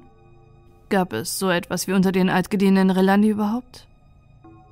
Mein eigener Blick folgte Gordon für einen Moment zu dem fremden Firmament. Früher hatte der Anblick dieser unendlich fernen Leuchtkugeln immer meine Sehnsucht geweckt, hatte mir farbenfrohe Bilder von fantastischen und aufregenden Orten in meinen Geist gemalt. Gerade jedoch waren die Sterne nichts weiter als kalte, gleichgültige Punkte im Nichts. Schwache, verdreckte Scheinwerfer, die die Bühne für eine große Ungerechtigkeit erhellten. Granora und Harven waren nun fast auf gleicher Höhe mit mir, und ich hatte Angst davor, dass sie mich ansehen könnten dass ihre Augen um eine Hilfe flehen könnten, die ich ihnen nicht geben konnte, ohne alles zu gefährden, was wir planten. Doch sie blickten lediglich einander an. Und es dauerte nur einige Augenblicke, bis sie vorüber waren und auf den lichtlosen Strudel zustreben, hinter dem ihr Verderben wartete. Sie wehrten sich nicht, begehrten nicht dagegen auf. Dafür hatten sie das hier wohl schon zu oft miterlebt. Sie wussten, dass es kein Entkommen gab. Das muss enden, flüsterte Nurio neben mir und ich nickte. Während ihre Körper den Strudel fast erreicht hatten und das ungute Brummen sich zu einem fast schon ohrenbetäubenden Lärm gesteigert hatte, tröstete ich mich mit dem Gedanken, dass sie mit ihren gläsernen Leibern immerhin die Hitze nicht so spüren würden wie ich damals, auch wenn ich sicher nur ein schwacher Trost war. Plötzlich fühlte ich etwas Kaltes an meiner Hand. Glas. Aber nicht das doch relativ warme und auch leicht nachgiebige Glas von Nuyons Hand, sondern Glas, welches so hart und kalt war, wie ich es kannte. Schau nicht hin, warnte Nuyon mich, aber nimm es vor den Feierlichkeiten zu dir, bevor du den Lichtwein trinkst. Ohne eine Regung zu zeigen, umschloss ich die Flasche in meiner Hand und ließ sie in die Tasche meines Relandi-Gewandes gleiten. Inzwischen hatte der Strudel das Paar verschluckt und während ich wie hypnotisiert auf den hässlichen Malstrom starrte, aus denen schon bald zwei weitere La Armasch entsteigen und die Körper und Eigenheiten von Gorona und Haven übernehmen würden, dachte ich wieder daran, wie nah ich diesem Schicksal selbst schon gewesen war und wie nah ich ihm immer noch war.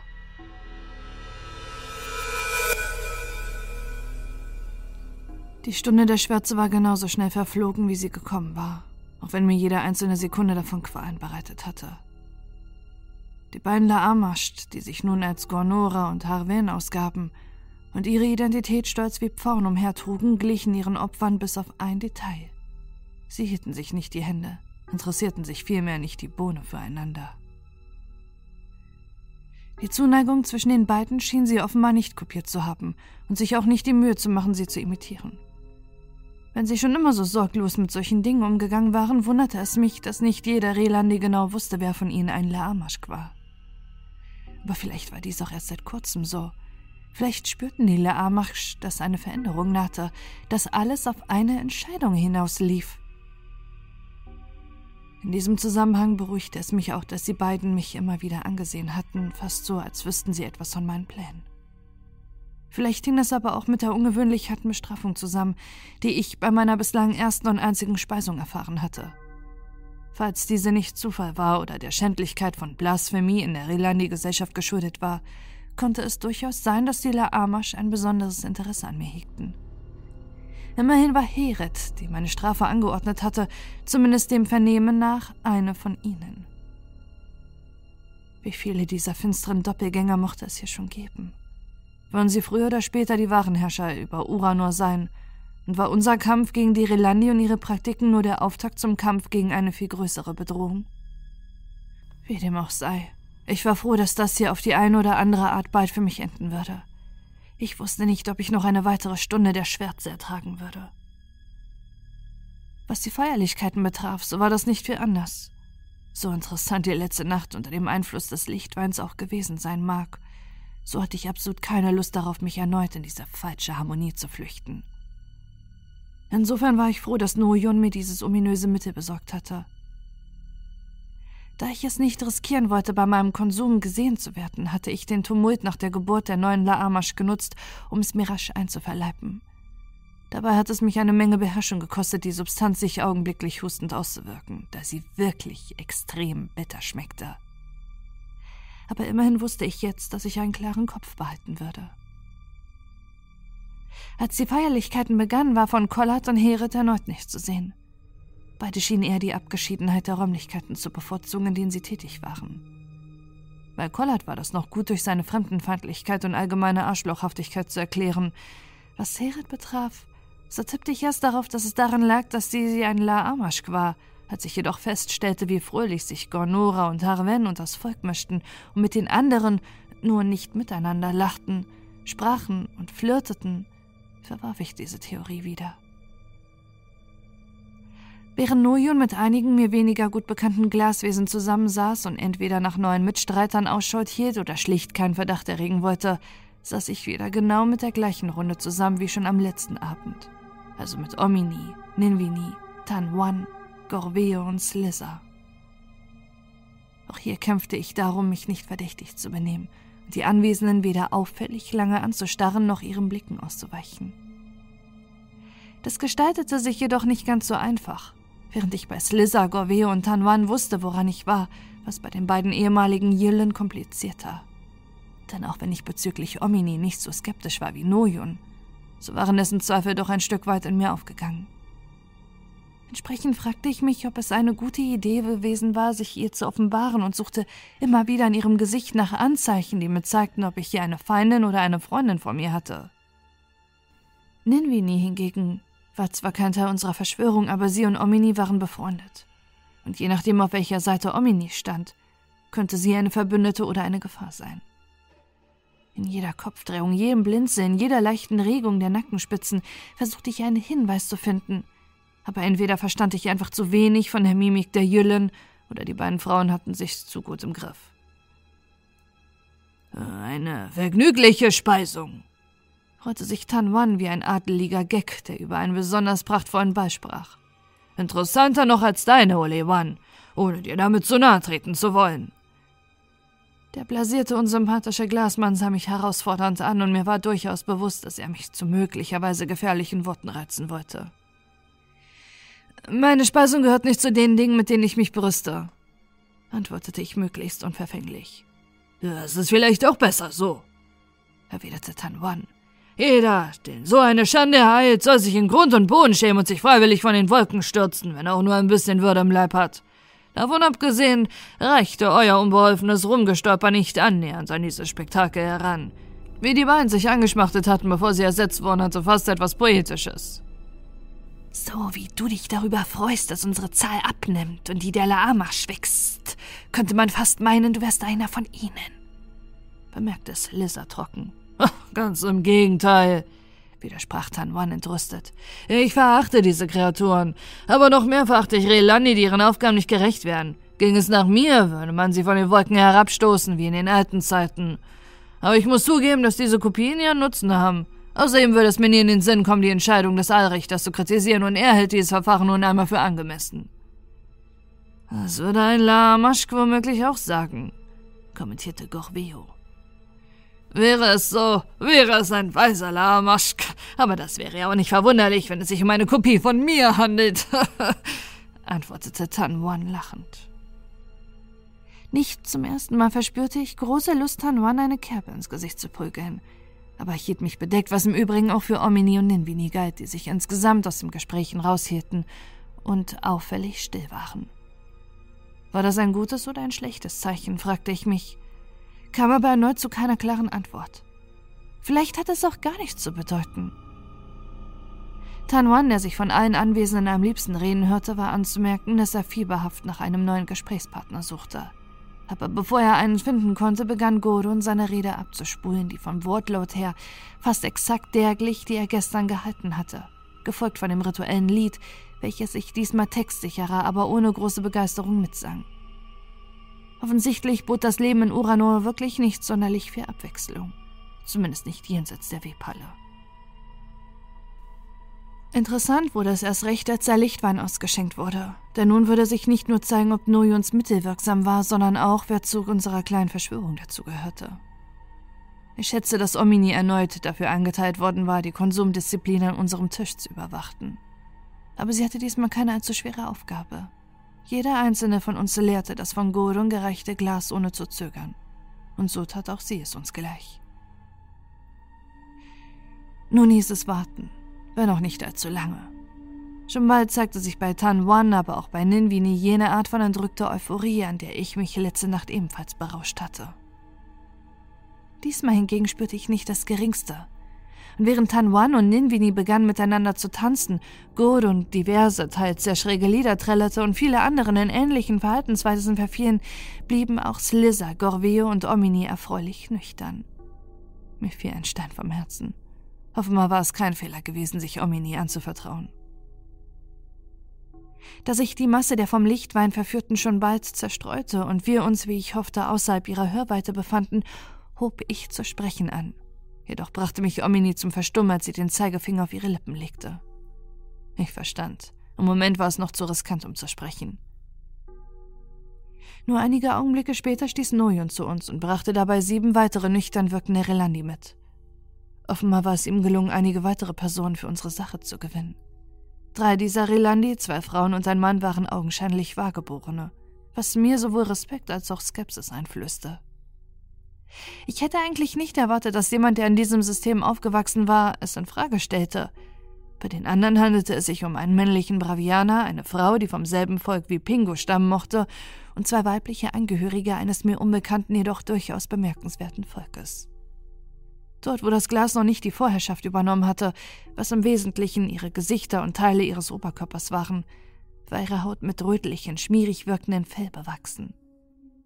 Ihre Gesichtszüge hatten dennoch nichts Tierhaftes an sich und wirkten zart, zerbrechlich und fast elfenhaft, auch wenn ihre Augen sehr speziell waren und aus vielen kleinen dunklen Löchern bestanden, hinter denen sich winzige Pupillen bewegten. Fast ließen sie mich an Bilder denken, die ich zum Thema Trypophobie, der Angst vor regelmäßigen Löchern im Internet gesehen hatte. Ihre Münder waren hingegen zu einem fast künstlichen Lächeln verzerrt, welches fest in ihr Gesicht hineingegraben zu sein schien. Abgerundet wurde dieses bizarre Bild von einer Art gelblichen, schleimig glänzenden Eiersack, den jeder von ihnen am Bauch trug, der mit kleinen weißen Kugeln gefüllt war und von dem von Zeit zu Zeit zuckende Bewegungen ausgingen.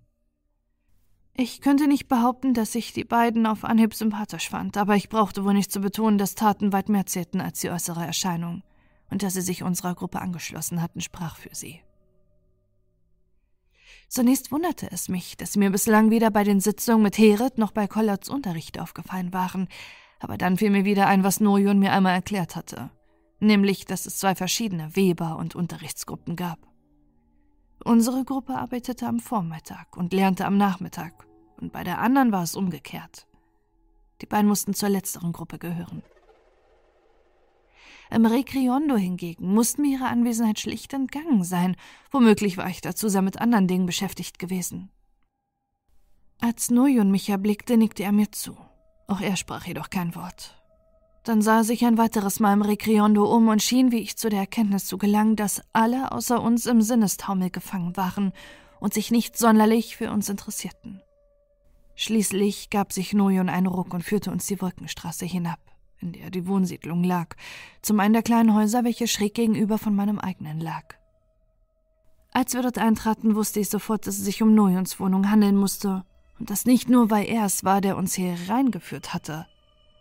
Dabei unterschied sie sich nicht mal großartig von meiner eigenen, wenn er von einem kleinen Tisch mit verschiedenen Flaschen und Schalen absah, in denen sich Flüssigkeiten und Pilferchen verbargen. Der Arbeitsplatz eines Alchemisten oder eines Chemikers, überlegte ich. Stammt von dort das Mittel, das die Wirkung des Lichtweins bei uns neutralisiert hat? fragte ich Nojun leise, nachdem wir alle in den hoffnungslos überfüllte Wohnung eingetreten waren und dieser die Tür geschlossen hatte. Nojung nickte. Beeindruckend, sagte ich aufrichtig. Und die Webermeister lassen dich hier einfach so forschen? Erneut nickte Nojun. Als gediehene Mitgliedern unserer Gemeinschaft wird ein Hobby gestattet, um sich bei Laune zu halten. Das ist meins. Ich war nicht nur ein Lustknabe, damals im Bravania. Meine Kaste, die Nium-Kaste, hat mir dies zwar verboten, aber trotzdem hatte ich mich für die Macht der Elemente interessiert und in dieser Richtung geforscht. Hier in Uranor hat niemand etwas gegen diese Betätigung, und selbst wenn es anders wäre, über die Privatsphäre in unseren Häusern hatte ich dich ja schon aufgeklärt. Aber wenn es hier so sicher ist, warum sollten wir uns dann zu unserer letzten Besprechung in dieser Schattenwelt treffen? Warf ich ein, weil das noch immer die beste Lösung ist, wenn man sich zuverlässig vor den Ohren der Webermeister und von denen schützen will, die an den bestehenden Verhältnissen nichts ändern wollen, erklärte Nojun. Jedoch müssen wir uns nicht allein vor ihren Ohren verbergen. Du redest von den Laamaschk? vermutete ich. Natürlich tut er das, sagte eine der mir unbekannten Wahrgeborenen. Sie war hager mit strengen Gesichtszügen und hatte ihre gläsernen Haare zu einem Dutt gebunden. Ihre Zahl nimmt immer weiter zu und es wird nicht mehr lange dauern, bis sie versuchen, die Herrschaft in Uranor an sich zu reißen. Ihre Augen und Ohren sind inzwischen überall. Sie sind die größte Bedrohung für unsere uralte Kultur und Lebensweise, größer sogar als eure lächerliche Revolution. Die Frau entging offenbar nicht, dass ich überrascht eine Augenbraue hochzog. Ja, du hast richtig gehört, Olewan, antwortete die Unbekannte. Ich halte das, was wir tun, für eine wichtige Stütze für die Stabilität des Multiversums ohne Glauben, ohne spirituellen Halt sind wir alle kaum mehr als Tiere. Und ohne unseren segensreichen Einfluss werden Atheismus, Chaos und wilde und kontrollierte Kulte grassieren. Das werde ich nicht zulassen. Ich sah ein wenig vorwurfsvoll zu Nojon herüber. Er brachte ernsthaft solche Leute in unsere Bewegung, aber kritisierte mich wegen Omini? Wenn es nicht so gefährlich gewesen wäre, hätte ich darüber lachen müssen. Nojon zuckte jedoch lediglich mit den Schultern. Deine Einstellung in allen Ehren, Rancha, stellte sich die Frau vor. Äh, Rancha, wiederholte ich. Aber wenn du so denkst, was machst du dann hier und warum bist du nicht mit einem der Webermeister hergekommen, um uns alle bestrafen zu lassen? Weil dies nur zu mehr Laangmarsch führen würde, und das ist das Letzte, was ich, Treva und Fromik wollen, antwortete sie und zeigte auf die beiden anderen Wahrgeborenen an ihrer Seite. Eine kleine Frau mit weichen Gesichtszügen und offenen langen Haaren und ein Mann mit kurzer Schnitt und ordentlich gestutztem Kinn und Schnurrbart. Der Einfluss der La Armaschk wächst ungehindert, denn weder der Allrichter noch die Webermeister oder die führenden Vertreter der anderen Sinnpfade wollen etwas dagegen unternehmen. Im Gegenteil, sie setzen sie immer häufiger als Strafe und Drohung ein, und nicht zuletzt sind auch sie bereits unterwandert. Bei Herit sind wir uns ziemlich sicher, aber bei den anderen können wir es auch nicht ausschließen. Wir verachten eure Einstellungen eure Ideale, aber ihr seid die Einzigen, die überhaupt etwas unternehmen wollen, das den La Arma schadet. Euch ist hoffentlich bewusst, dass wir das System, welches ihr so bewundert, ebenfalls zerstören wollen, sagte Slizzer, die anscheinend nicht viel für Diplomatie übrig hatte. Das wissen wir, antwortete Fromig. Aber was zerstört wurde, kann man wieder aufbauen. Die Webmaschine, die Festung, ja sogar das Licht selbst sind verseucht von dieser schrecklichen Plage. Es ist besser, sie auszumerzen und so rein und gut wieder aufzubauen, wie sie einst waren. Oder sogar besser. Wenn die La Armasch bezwungen sind, mag ein neuer Kampf beginnen, doch bis dahin sind unsere Interessen vorerst dieselben.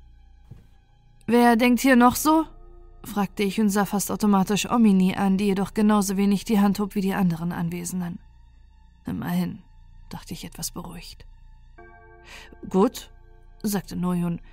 Nachdem wir nun wissen, woran wir bei Rancha, Treva und Fromik sind, ist es Zeit, dass sich der Rest von uns ebenfalls vorstellt. Mich kennt ihr ja bereits. Ich bin geborener Bravianer aus der Lumenkaste, diese aber seit nunmehr fünf Jahren unter dem Licht und kann es nicht länger dulden, dass wir mit dem Multiversum spielen wie arrogante Kinder mit ihren Puppen. Allgemeines Nicken, außer von den drei wahrgeborenen Relandi. Das zumindest war zu erwarten gewesen. Mein Name ist Lissa, zischte die Echsenfrau. Kriegerin und Entdeckerin aus dem Volk der Aruna geboren auf Interera, einer der vielen Welten, die von den Relirandi gefesselt wurden und bereit, diese fest sind zu durchtrennen. Bei diesen Worten zuckten die wahrgeborenen Relandi kurz zusammen. Sie schienen tatsächlich nicht allzu glücklich mit ihrem Verbündeten zu sein. Ich hoffte, dass sich das nicht zum Problem entwickeln würde. Ich heiße Oliwan, stellte auch ich mich vor. Ein Mensch, geboren auf der Erde und einst ein Fortgeschrittener, ein Reisender zwischen den Welten. Ich bin noch nicht lange hier, aber ich habe genug gesehen und erlebt, um zu erkennen, dass Uranor nicht Licht und Liebe, sondern Unfreiheit verbreitet. Ich habe selbst häufig mit den Schicksalen anderer gespielt, um zu wissen, dass dies ein Irrweg ist. Beenden wir ihn. Mit Blick auf Rancha und die anderen Wahrgeborenen war das sicherlich keine kluge Aussage. Andererseits hielt ich es für besser, mich offen zu positionieren.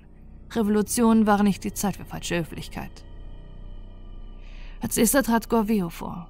Mein Name ist Gorveo, sagte er. Als Mitglied der Androni-Kaste, der Forscherkaste von Braviania, haben mich allein Selbsterhaltung und Neugier dazu getrieben, mich den Relandi anzuschließen. Doch inzwischen habe ich erkannt, dass soziale Systeme zu komplex sind, als dass biologische Entitäten darauf hoffen können, durch deren Steuerung ein akzeptables Ergebnis zu erzielen. Deshalb sollten wir dieses Experiment abbrechen. Diese wenig emotionale Vorstellung führte nicht dem zu Begeisterungsstürmen, aber zumindest schien Gorvio auf unserer Seite zu sein. Irgendwie. Nun meldete sich die recht muskulös gebaute Frau aus Sairen zu Wort. Mein Name lautet Ninga, sagte sie mit einer strengen, unnachgiebigen Stimme. Und meine Heimat ist Seren. Auch wenn ich als Aufseherin in den Edelsteinminen gearbeitet habe und nicht in den Archiven, habe ich doch von Anfang an gewusst, was Uranor für ein Ort ist. Dennoch musste ich mich wie auch Gorveo anpassen, um zu überleben. Eine andere Wahl hatte ich nicht. Bis jetzt. Lasst uns in diesem Höllenloch aufräumen. Die Frau hätte sich in ihrer bestimmenden Art und ihrer kompromisslosen, herrischen Ausstrahlung nicht mehr von Pingo unterscheiden können. Und ich bezweifle, dass die beiden sich gut verstehen würden, sollten sie sich je kennenlernen. Aber immerhin war sie klar in ihrer Überzeugung. Der mir noch unbekannte Bravianer trat vor, und noch bevor er den Mund öffnete, konnte ich an Gorveos Gesicht ablesen, dass er ihn wohl nicht sonderlich leiden konnte. Auch Ninga bedachte ihn mit einem wenig liebevollen Blick. Der hier ist Frano, sagte er in einem rotzig, beinahe kurvartigen Tonfall. Bin aus Aniumkaste, dem Bodensatz vom alten Bravianer.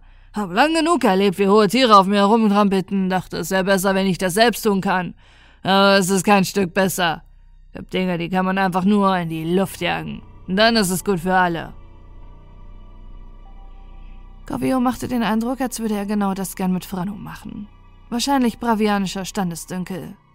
Bei Ninga tippte ich eher darauf, dass die beiden eine gemeinsame Geschichte hatten. Womöglich war er Arbeiter in ihrer Mine gewesen. Danke, Frano, sagte Noyun und sah zu Omini und den beiden seltsamen Fellgestalten hinüber. Während die beiden fremdartigen Wesen beinahe regungslos mit ihren lächelnden Mündern und ihren vielen nervösen, umherschweifenden Augen in die Runde starrten, machte Omini den Eindruck, sich am liebsten in der Wand verstecken zu wollen. Dieses schüchterne, zurückgezogene Verhalten passte gar nicht zu der stürmischen, leidenschaftlichen Frau, die ich bisher erlebt hatte. Und so waren es auch die beiden unbekannten Wesen, die zuerst sprachen, wobei sprechen wohl der falsche Begriff hierfür ist. Zwar erklang plötzlich ein hoher, fast technisch anmutender Ton aus ihrer Richtung, während die beiden ihre Hände ausstreckten und ergriffen, jedoch war dies die einzige Lautäußerung, die sie von sich gaben. Anstelle von Worten sprossen lange, knotige Zungen mit ihrer unschönen Verdickung am Ende aus ihren Mündern. Da ich im ersten Moment von einem Angriff ausging, begab ich mich sofort in eine Verteidigungshaltung. Doch als ich die verwirrten Blicke der anderen Rebellen bemerkte, die mich ratlos taxierten, beruhigte ich mich etwas und kurz darauf stellte ich fest, dass diese Geste einen völlig anderen Sinn hatte, als ich zuerst erwartet hatte. Die Knoten an ihren Zungen fächerten sich sternförmig auf, bevor sie sich weiter krümmten, verdrehten, verformten und sich schlussendlich miteinander zu einem Muster verbanden, welcher sich eindeutig als ein Wort erkannte. Die aus leicht gelblich schimmernden, etwas feuchten Fleisch geformten Buchstaben lasen sich als wir. Thronhiere haben keine Stimmbänder im eigentlichen Sinne, erklärte Noyun lächelnd. Aber sie haben andere Wege gefunden, um zu kommunizieren. Offensichtlich, dachte ich, und ich konnte mir nur wenige Wege vorstellen, die widerlicher gewesen wären. Die Zunge der Thronhiere verformten sich erneut und dann noch einmal, und so begannen sie die ganze Sätze zu ergeben. Wir sind die Verbindung zu Inhir, geboren auf Tro im wimmelnden Schoß, nahe der Endschwärze, dreißig Jahre her, gestorben am Hunger, erwacht, geprüft, aufgenommen, Teil der Gemeinschaft, seit zwei Jahren, am falschen Ort, für die falsche Sache, hassen den Allrichter, hassen die Ordnung, hassen das Licht. Zeit zu handeln, Zeit für Freiheit und Chaos. Die Botschaft der beiden, die anscheinend eins waren, endete und ihre schreibfähigen Zungen zogen sich in ihre grinsenden Münder zurück. Ich versuchte diese vollkommen absurde Gruppe hier irgendwie mit meiner Vorstellung einer heroischen Rebellentruppe im Einklang zu bringen, aber es gelang mir nicht. Noyum blickte die apathische Omini nun direkt an, deren Gesichtsausdruck sich in den letzten Minuten immer weiter verfinstert hatte. Ihr schien unsere Mitstreiter genauso wenig zu gefallen wie mir. Erst als Noyun eine auffordernde Geste machte, trat sie vor. Mein Name ist Omini, begann sie zögerlich. Eine der letzten Jüllen von Neu-Arganon und von ganz Konor. Meine Welt wurde zerstört. Meine Liebsten wurden vernichtet und ich. Ich. Ich habe hier in Ura nur ein neues Zuhause gefunden, doch nun. Nun. Sie geriet in Stocken, blickte zu Noyun, der sie aufmunternd anlächelte, zu entschlossenen Slizzer und dem distanzierten Gorveo, der Frano noch immer missbelegend ansah. Dann wanderte ihr Blick weiter zur herrisch wirkenden Ninga der unheimlichen Verbindung zu Henhir, den drei wahrgeborenen Relandi mit ihrer eher unerwarteten Ansichten und zuletzt zu mir. Auch ich versuchte mich an einem Lächeln, aber selbst kam mir es aufgesetzt vor. Das alles hier fühlte sich einfach nicht richtig an, jedenfalls nicht so, wie ich es mir erhofft hatte. Omini blickte mich stumm an. Eine Sekunde. Zwei. Drei. Dann platzten die Worte aus ihrem Mund heraus. Nun weiß ich gar nichts mehr, sagte sie mit Tränen in den Augen und stürmte zur Tür vorbei am überrumpelten Nojon und schlug die Tür hinter sich zu. Ich hab's dir gesagt, sagte mir Nojons vorwurfsvolle Blicke. Ich jedoch antwortete nichts, sondern folgte ihr. Als ich Nojons kleine Wohnung verließ, hörte mich das Anti-Ohm, dieser gespenstischen Urlaut der Urschöpfung, wieder mit ungebrochener Intensität ein. Das verwunderte mich, da er eigentlich mit der Stunde der Schwärze verklungen sein sollte. Weil schon letzte Nacht während unserer eigentlich so fröhlichen und unbeschwerten Liter geschwängerten Orgie erklung und ich hatte es lediglich nicht bemerkt oder verschaffte sich die Dunkelheit, die unter dem Licht verborgen lag, nun immer mehr Gehör. Ich wusste nicht, welcher Gedanke mich mehr beunruhigte. Omini jedenfalls war nicht weggelaufen, wie ich es eigentlich befürchtet hatte, sondern stand nur ein paar Meter entfernt reglos auf den Wolken und blickte hinauf zu den fremden Sternen, während ein leichter Wind ihre Kleidung aufbauschte. Ich schaff das nicht, sagte sie zu mir noch, bevor ich mich ihr ganz genähert hatte. Du glaubst gar nicht, wie oft ich diesen Gedanken schon gehabt hatte, sagte ich zu ihr, während ich sie umrundete, um mir direkt in ihr tränenverschmiertes Gesicht sehen zu können. Dennoch stehe ich hier. Nun wurden ihre Gesichtszüge hart und ihre Stimme klang alles andere als weinerlich, und ich schämte mich für mein pseudo-heroisches Macho-Gehabe. Weder war ich ein strahlender Held, noch war Omini eine hilflose Jungfrau. Es geht nicht um einen Mangel an Willensstärke, du Idiot. Du glaubst gar nicht, wie oft ich an meine Grenzen und darüber hinausgegangen bin. Wüsste ich, wofür ich kämpfen soll, würde ich es kompromisslos durchziehen, aber das weiß ich gerade nicht. Warum? fragte ich sie offen. Erkennst du immer noch nicht, wo du dich befindest? Hast du nicht den Schmerz dieses Paares gespürt, welches man in Laamash geopfert hat? Hörst du noch nicht diesen dunklen Ton, der uns umgibt? Macht er dir keine Angst? Sollte sich so ein Ort des Lichtes anfühlen? Du brauchst mich nicht zu überzeugen, Oli One, sagte Omini. Das hast du längst. Was ich noch an Illusionen gehabt hatte, hast du erfolgreich zerstört. Dieser Ort ist keine Enklave des Lichts, sondern ein Ort der Finsternis. Aber weißt du was? Ich kenne nichts anderes. Ich habe mein Leben an einem solchen Ort begonnen. Ich würde Neu-Arganor nicht als einen Ort der Finsternis bezeichnen. Jedenfalls noch nicht, bevor ich es dazu gemacht hatte. Omini schüttelte den Kopf und ihre Nackenspitzen spannten sich. Ganz Konord war eine Hölle, und dass es in Neuargano noch ein paar schöne Dinge gab, macht es fast noch schlimmer. Es gab uns etwas, das wir verlieren konnten. Und wie wir verloren haben, immer und immer wieder. Ich habe unzählige Freunde und an Meller verloren. Ob nun an die Rorak, an unsinnige Gesetze oder an das Ausbrennen. Wir Jüllen waren nicht im Paradies. Wir waren Teil einer gewaltigen Brennstofffabrik, die immer wieder neue Seelen in kurzlebige Leiber gestopft hat, um die Kriegsmaschinerie am Laufen zu halten. Weißt du, Olivan, ich glaube langsam nicht mehr, dass es irgendwo im Multiversum einen Ort gibt, der besser ist als ein anderer. Die meisten sind dazu bestimmt, ihr Leben lang in derselben Hölle zu brennen. Anderen ist es vergönnt, sich zu wechseln, doch weder die einen noch die anderen können sich als glücklich zu bezeichnen. Wir sind alle zusammen in einem großen Gefängnis mit unendlich vielen Zellen und die Wärter haben die Schlüssel weggeworfen. Scavini hat dies alles nicht halb so zynisch gesehen wie du sagte ich, auch wenn ich selbst erlebt hatte, dass die ehemalige Jüllen-Anführerin ihre Meinung inzwischen geändert hatte. Scavini ist tot, und außerdem bin ich nicht sie. Nun, dass sie tot ist, bedeutet an diesem Ort nicht viel. Aber dass du nicht sie bist, steht außer Frage. Du triffst deine eigenen Entscheidungen, und deshalb würde ich gern wissen, welche das sein werden. Was wirst du jetzt tun? Uns verraten? Was gibt es da schon zu verraten, Olli One? Eure Revolution ist ein Witz und sie ist zum Scheitern verurteilt. Mir wäre es lieber, wenn du das einsehen und dich mit den Gegebenheiten arrangieren würdest. Ich mag dich wirklich und gemeinsam könnten wir diesen Albtraum vielleicht ein paar Glücksmomente abbringen. Wir können uns im Lichtwein ertränken und unter den Sternen Lust wandeln, so lange, bis wir uns selbst und den Schmerz vergessen. Das scheint mir der einzige Ausweg zu sein, den es gibt. Aber wenn du lieber den Freiheitskämpfer spielen willst, werde ich dich nicht daran hindern. Darauf gebe ich dir mein Wort. Ich werde nichts tun, um euch zu schaden oder zu helfen. Doch sobald ihr verloren habt und den Laamash übergeben werdet, werde ich nicht mit euch in Verbindung gebracht werden. Du kannst also mit mir zurück ins Rekriondo gehen und mit mir nach ein paar Gläser Litar Ausschau halten, die dort vielleicht noch herumstehen. Inzwischen sollte Nojuns Mittel hoffentlich seine Wirkung verloren haben, und wir können den Rest des Abends genießen. Wenn du aber zurück in Nojuns Wohnung gehst, endet unser gemeinsamer Weg hier. Was ist mit deiner Angst vor den Laamaschk? Die habe ich immer noch, aber ich habe begriffen, dass es mit ihr nicht anders ist als mit der Angst vor dem Tod. Es gibt nichts, was man gegen sie tun kann, außer sie zu verdrängen und die Zeit, bis es soweit ist, zu genießen. Nach einer kurzen Pause fügte sie mit einem zynischen Lächeln hinzu. Carpe diem. Sagt man das nicht so in deiner Welt?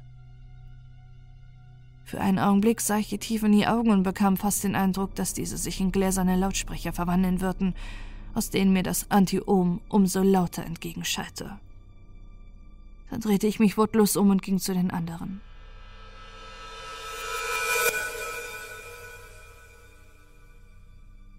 Und? fragte Noyun, als ich zurückkehrte, wobei mich jeder der Anwesenden skeptisch beäugte. Hast du mit ihr geredet? Ja, sagte ich. Sie hält sich aus dem Konflikt raus, aber sie wird uns nicht verraten. Und woher willst du das wissen? fragte Slizzer. Sie hat es mir versprochen, wiederholte ich und ahnte schon, wie wenig überzeugend das in ihren Ohren klingen musste. Daraufhin lachte Ferrano hysterisch auf. Geh nie über eine Brücke aus Worten, sagt man sich in Braviana, und ich denke mir zu Recht. Noyon seufzte tief und begann an unseren Plan zu erklären. Während er erzählte, studierte ich die Reaktion auf den Gesichtern der Anwesenden und stellte fest, dass ihre Mimik zwischen Überraschung, Zuversicht und Unglauben wechselte. Dieser Plan ist gelinde gesagt heikler als die Ausbeutung eines ungesicherten Schachtes in einem Erdbebengebiet, urteilte Ninga. Er hängt von einer solchen Menge von externen Faktoren ab, dass man ihn schon eher als Glücksspiel bezeichnen könnte. Das sehe ich nicht so, widersprach Ranscha. Zumindest der diesseitigen Zugang zur Webmaschine lässt sich leicht sicherstellen. Sowohl ich als auch Fromig haben derzeit die Ehre, zum Wachpersonal zu gehören, und wir genießen großes Vertrauen bei den Webmarmeistern. Selbst bei Herit La Armaschk. Neben uns hält nur noch Onwa Wache. Wenn wir ihn ausschalten, haben wir gute Chancen. Übermorgen findet das nächste Mal ein Gemeinschaftsgebet statt. Dann sind außer uns alle Relani beschäftigt und berauscht, da der Allrichter alle Betenden mit konzentriertem Licht bestrahlt. Es wird also dauern, bis Alarm geschlagen wird. Für etwa eine Stunde haben wir also relativ freie Bahn. Wenn alle sich zum Gebet anfinden sollen, wird unser Fehlen dann nicht auffallen? fragte ich. Was wird es? antwortete Fromig. Deshalb werdet ihr euch auch dort einfinden, bis die Zeremonie beginnt und alle sich in Trance befinden. Erst dann könnt ihr loslegen. Wenn dieses Licht so berauschend wirkt, wie sollen wir uns denn vor seinem Einfluss befreien? fragte ich und wandte mich dann an Noyun. Oder hast du dafür auch einen Trank? Dagegen gibt es keinen Trank, antwortete Treva an Noyuns Stelle. Gegen die hypnotische Schönheit des Lichts helfen nur Willenskraft und die innere Dunkelheit. Ich soll meine innere Dunkelheit erwecken? fragte ich ungläubig. Exakt, sagte Herr Lansche amüsiert. Dem Schlechter von Konor sollte das doch nicht schwerfallen. Das sagte sich so leicht, dachte ich. Doch weder wusste ich, ob ich das wollte, noch was eigentlich das bedeuten sollte. Sollte ich in Gedanken Kinder erdrosseln und Kätzchen schreddern? Ich nehme in jedem Fall vor, Treva, Rancha oder auch Noyon danach zu fragen. Fürs Erste jedoch schwieg ich, um die fragile Moral unserer Truppe nicht zu untergraben. Schön und gut, sagte Gorveo. Dieser Teil leuchtet mir ein, aber wir könnten die Webmaschine nicht zerstören, ohne sie zuerst im Geflecht zu vernichten. Wie soll dieser Teil ablaufen? Immerhin wird es dort von La Arma schwimmeln, und sobald der Allrichter von den Vorgängen Wind bekommt, wird er sofort zur Stelle sein und uns aufhalten. Deshalb brauchen wir Leute, die sich mit dem Geflecht auskennen oder zumindest in der Lage wären, sich dort zu behaupten, sagte Noyun. Und zum Glück haben wir die. Slizzer kann sich mit ihren hervorragenden kriegerischen und psionischen Fähigkeiten gegen die Gefahren des Geflechts zur Wehr setzen. Rancha kennt die Pfade und Tücken der Schattenwelt wie keine zweite und was die Verbindung zu Henir betrifft. Alle Augen richteten sich auf die unheimlichen Zwillinge, die wieder auf ihre ungewöhnliche Art zu kommunizieren begannen. Wir Thronheere verschlingen Dunkelheit in andere Wesen, nagen sie ab, bringen Überreste nach Troh zur Arbeit auf den schweren Feldern. La Armaschk bietet viel Nahrung, wenn Licht uns nicht hindert. Wir vertilgen sie, sammeln, helfen bei Angriff auf Webmaschine, sagte die Verbindung zur Hiniar. Ihr ernährt euch von Dunkelheit? fragte ich verwirrt. Dann scheint mir Uranor kein guter Ort für euch zu sein. All die kleinen Augen der Verbindung zur Hiniar richteten sich auf mich und ich hatte das Gefühl, von einer ganzen Horde giftiger Spinnen betrachtet zu werden. Nahrung hier nicht nötig. Wir wurden geprüft, aufgenommen, angepasst. Troniere sind flexibel tun alles, um zu überleben, um weiterzumachen. Das kommt mir irgendwie bekannt vor, dachte ich. Gut, sagte Noyon. Falls niemand Einwände hat, sieht die Aufteilung folgendermaßen aus. Slizzer, die Verbindung zu Henia und Ranscha führen den Angriff im Schatten, der Rest von uns stößt zu Treva und Fromik, sobald das Gebet angefangen hat. Wie kommen wir überhaupt schnell genug von der Halle der Herrschaft zur Webhalle? Wenn wir die Himmelstrappe hinauflaufen, dauert das viel zu lange, wandte Treva ein. Lass das ruhig meine Sorge sein, sagte Gorveo mysteriös. Ich hab da schon eine Idee. Sind das nicht etwas wenig Leute im Geflecht? fragte Ninka. Mehr können wir nicht einsetzen, erklärte Noyon.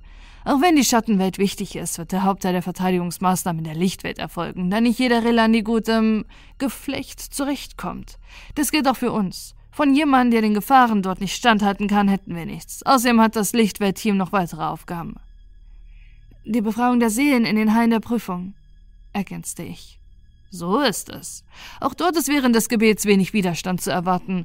Auf jeder Ebene gibt es dann nur noch einen Betreuer. Jedoch sind es viele Gefangene. Wenn wir auch nur einen Bruchteil von ihnen ins Hier und Jetzt holen und sie wenigstens grob über ihre Situation aufklären wollen, brauchen wir so viele Leute wie möglich. Und dann wartet der Allrichter, sagte Franno. Nojo nickte. Das ist natürlich die schwierigste Aufgabe von allen. Niemand weiß, ob man ihn überhaupt töten kann. Zudem wird er sicherlich den schwarzen Malmer zur Hilfe holen. Niemand tötet den Allrichter, wandte Rancha entschieden ein. Das wäre ein Sakrileg. Die beiden anderen Wahrgeborenen pflichteten ihr nickend bei. Aber wir haben keine andere Wahl, widersprach Slizzer. Er wird unsere Revolution sicher nicht gutheißen und er wird sich auch nicht die Zeit nehmen, mit uns zu diskutieren. Das ist uns bewusst, sagte Fromig.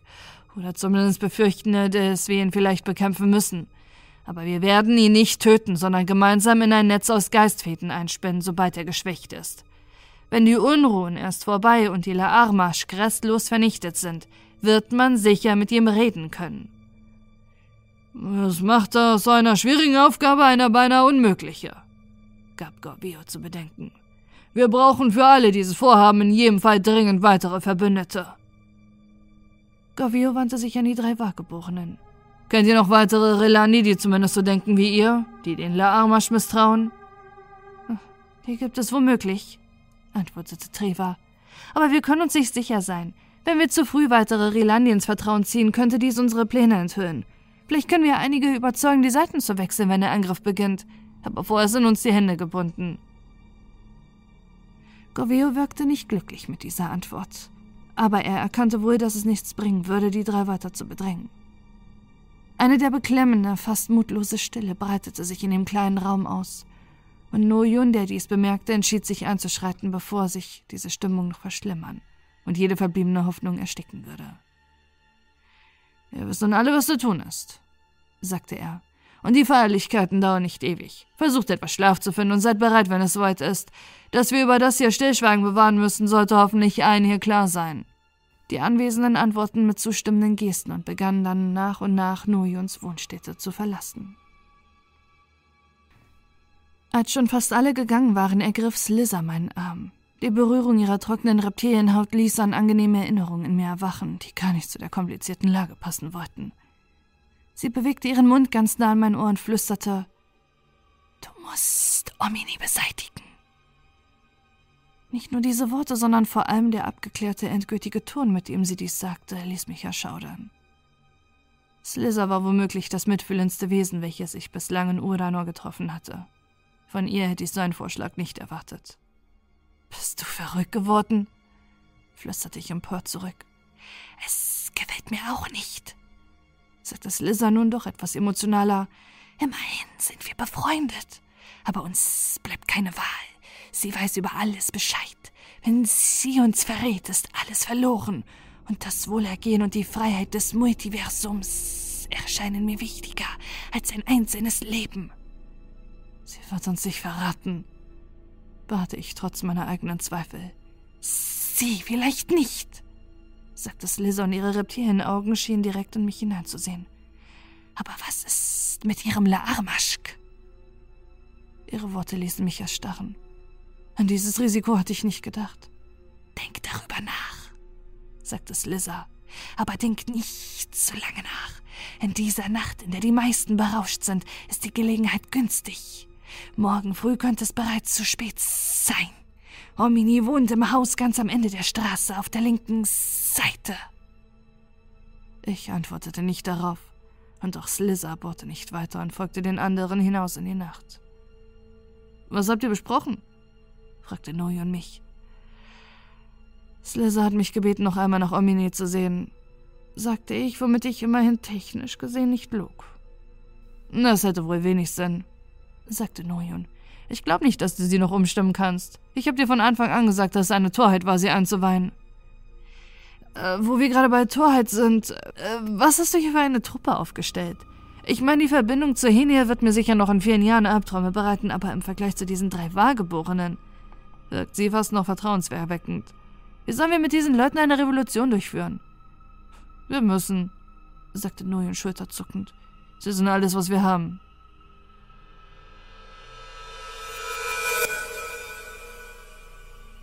Ich war nach meinem Aufbruch aus Noyons Wohnung derart in widerstreitende Gedanken versunken gewesen, dass ich gar nicht bemerkt hatte, wohin meine Füße mich getragen hatten.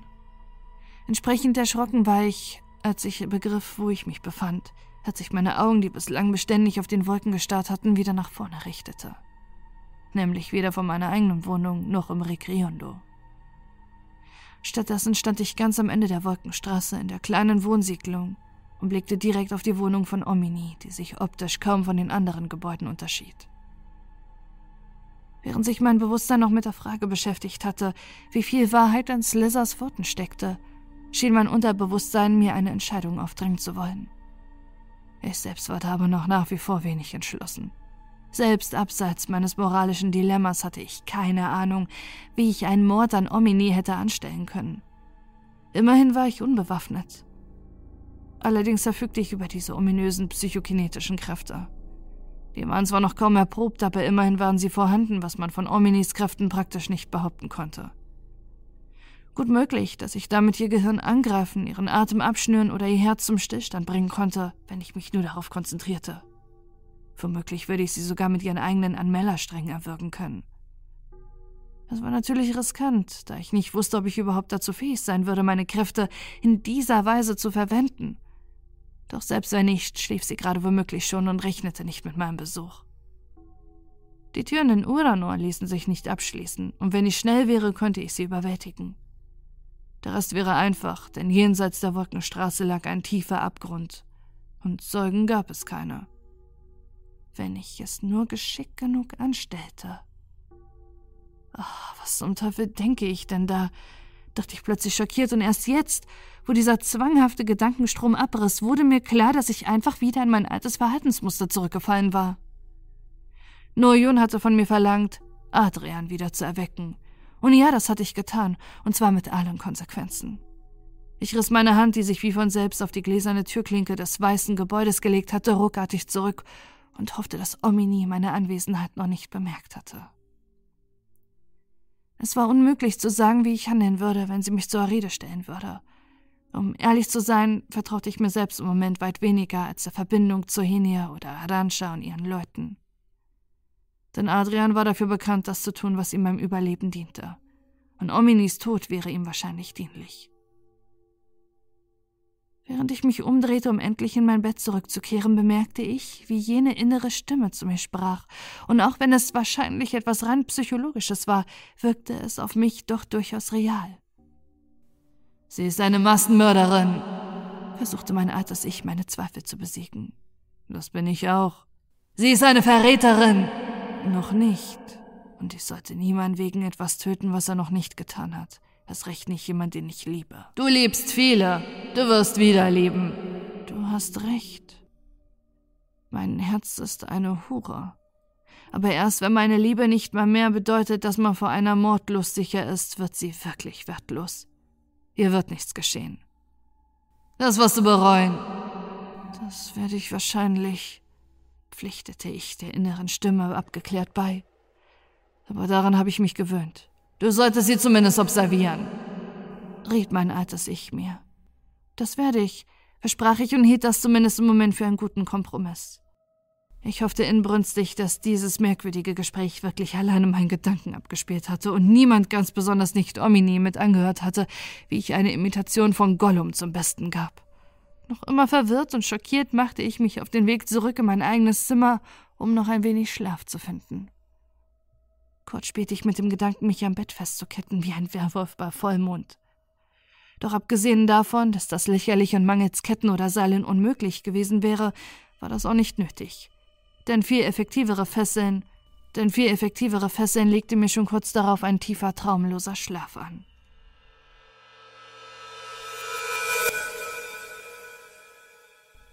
Ich weiß nicht warum, aber irgendwie gelang es mir in Uranor immer nicht zu verschlafen, obwohl es hier weder einen Wecker gab noch irgendwelche Leute, die einem Kasernenstil zum Appell riefen.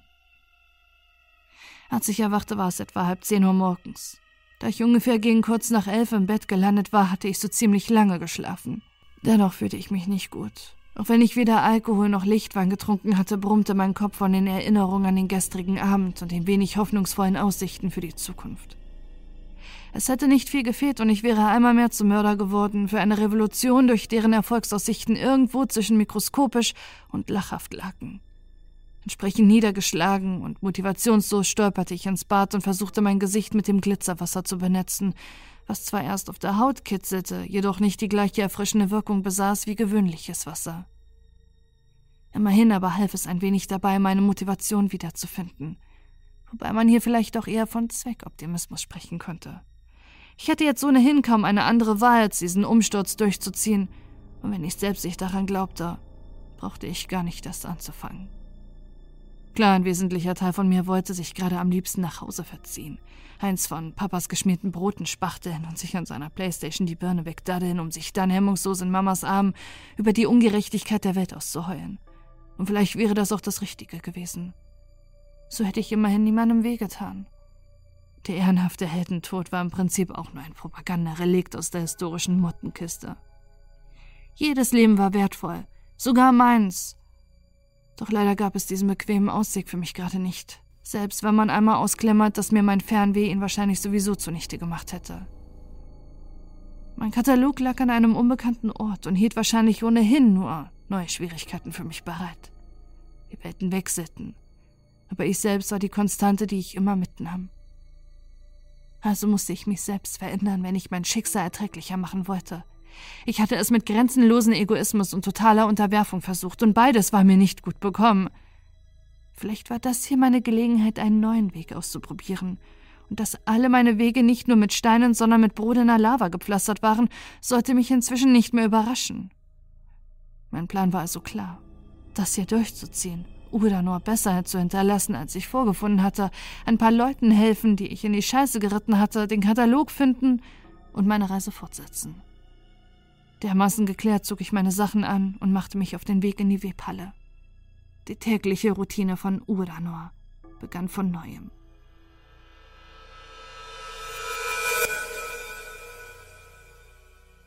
Unsere heutige Sitzung in der Webhalle war glücklicherweise nicht ganz so folgenschwer wie die letzten beiden. Befriedeten einen religiösen Konflikt auf weit weniger brutale und endgültige Weise als bei den Mitch und beeinflussten einen jungen Messias mit etwa zu liberalen Ideen in unserem Sinne. Während die anderen jedoch eifrig Vorschläge erörterten, die von Herod mal mehr und mal weniger wohlwollend zur Kenntnis genommen wurden, war ich selbst nicht ganz bei der Sache. Immer wieder schweiften meine Gedanken ab, in die Vergangenheit oder in die Zukunft. In beide Richtungen schien mir nicht sonderlich angenehm, doch immer noch angenehmer als die Gegenwart. Den anderen Beteiligten unserer Verschwörung schien es leichter zu fallen, ihre Maskerade aufrechtzuerhalten. Nuyun brachte sogar einen Vorschlag, der von Herod begeistert aufgenommen und letztendlich umgesetzt wurde. Und Slizzer und Gaveo machten zumindest einen konzentrierten Eindruck, wobei mir Slizzer von Zeit zu Zeit vorwurfsvolle Blicke zuwarf. Wahrscheinlich, weil Omini immer noch unter den Lebenden weilte. Glücklicherweise sprach mich Heret nicht auf meine Unkonzentriertheit und mangelnde Beteiligung an. Wahrscheinlich schob sie es darauf, dass ich gestern zu viel gefeiert hatte. Und vielleicht hatte ich nach meiner guten Leistung bei unserer letzten Sitzung ein wenig Narrenfreiheit, zumal es mir immerhin gelang, nicht einzuschlafen. Dass mir das nicht passierte, lag wohl auch daran, dass mich Ominis Anwesenheit zu sehr aufführte. Immer wieder schwankte mein Blick zu den Jüllen, die neben Ninvini saß und sich genauso wie sie aktiv an unserer Sitzung beteiligte. Ich fragte mich immer wieder, ob sie uns bereits verraten hatte und ob sie meinen gestrigen Besuch vor ihrem Haus bemerkte und wenn ja, welche Schlüsse sie daraus gezogen hatte. Ich erkannte nun, dass mein Vorhaben, sie zu observieren, lediglich dazu gedient hatte, meinen inneren Zwiespalt zu befrieden. Hätte ich der Ernst davor gehabt, hätte ich gestern Nacht nicht einschlafen dürfen. Doch nun war es ohnehin zu spät, also versuchte ich verzweifelt irgendwelche Rückschlüsse aus ihrem Verhalten zu ziehen, was mir nicht gelang, da sie mich konsequent ignorierte.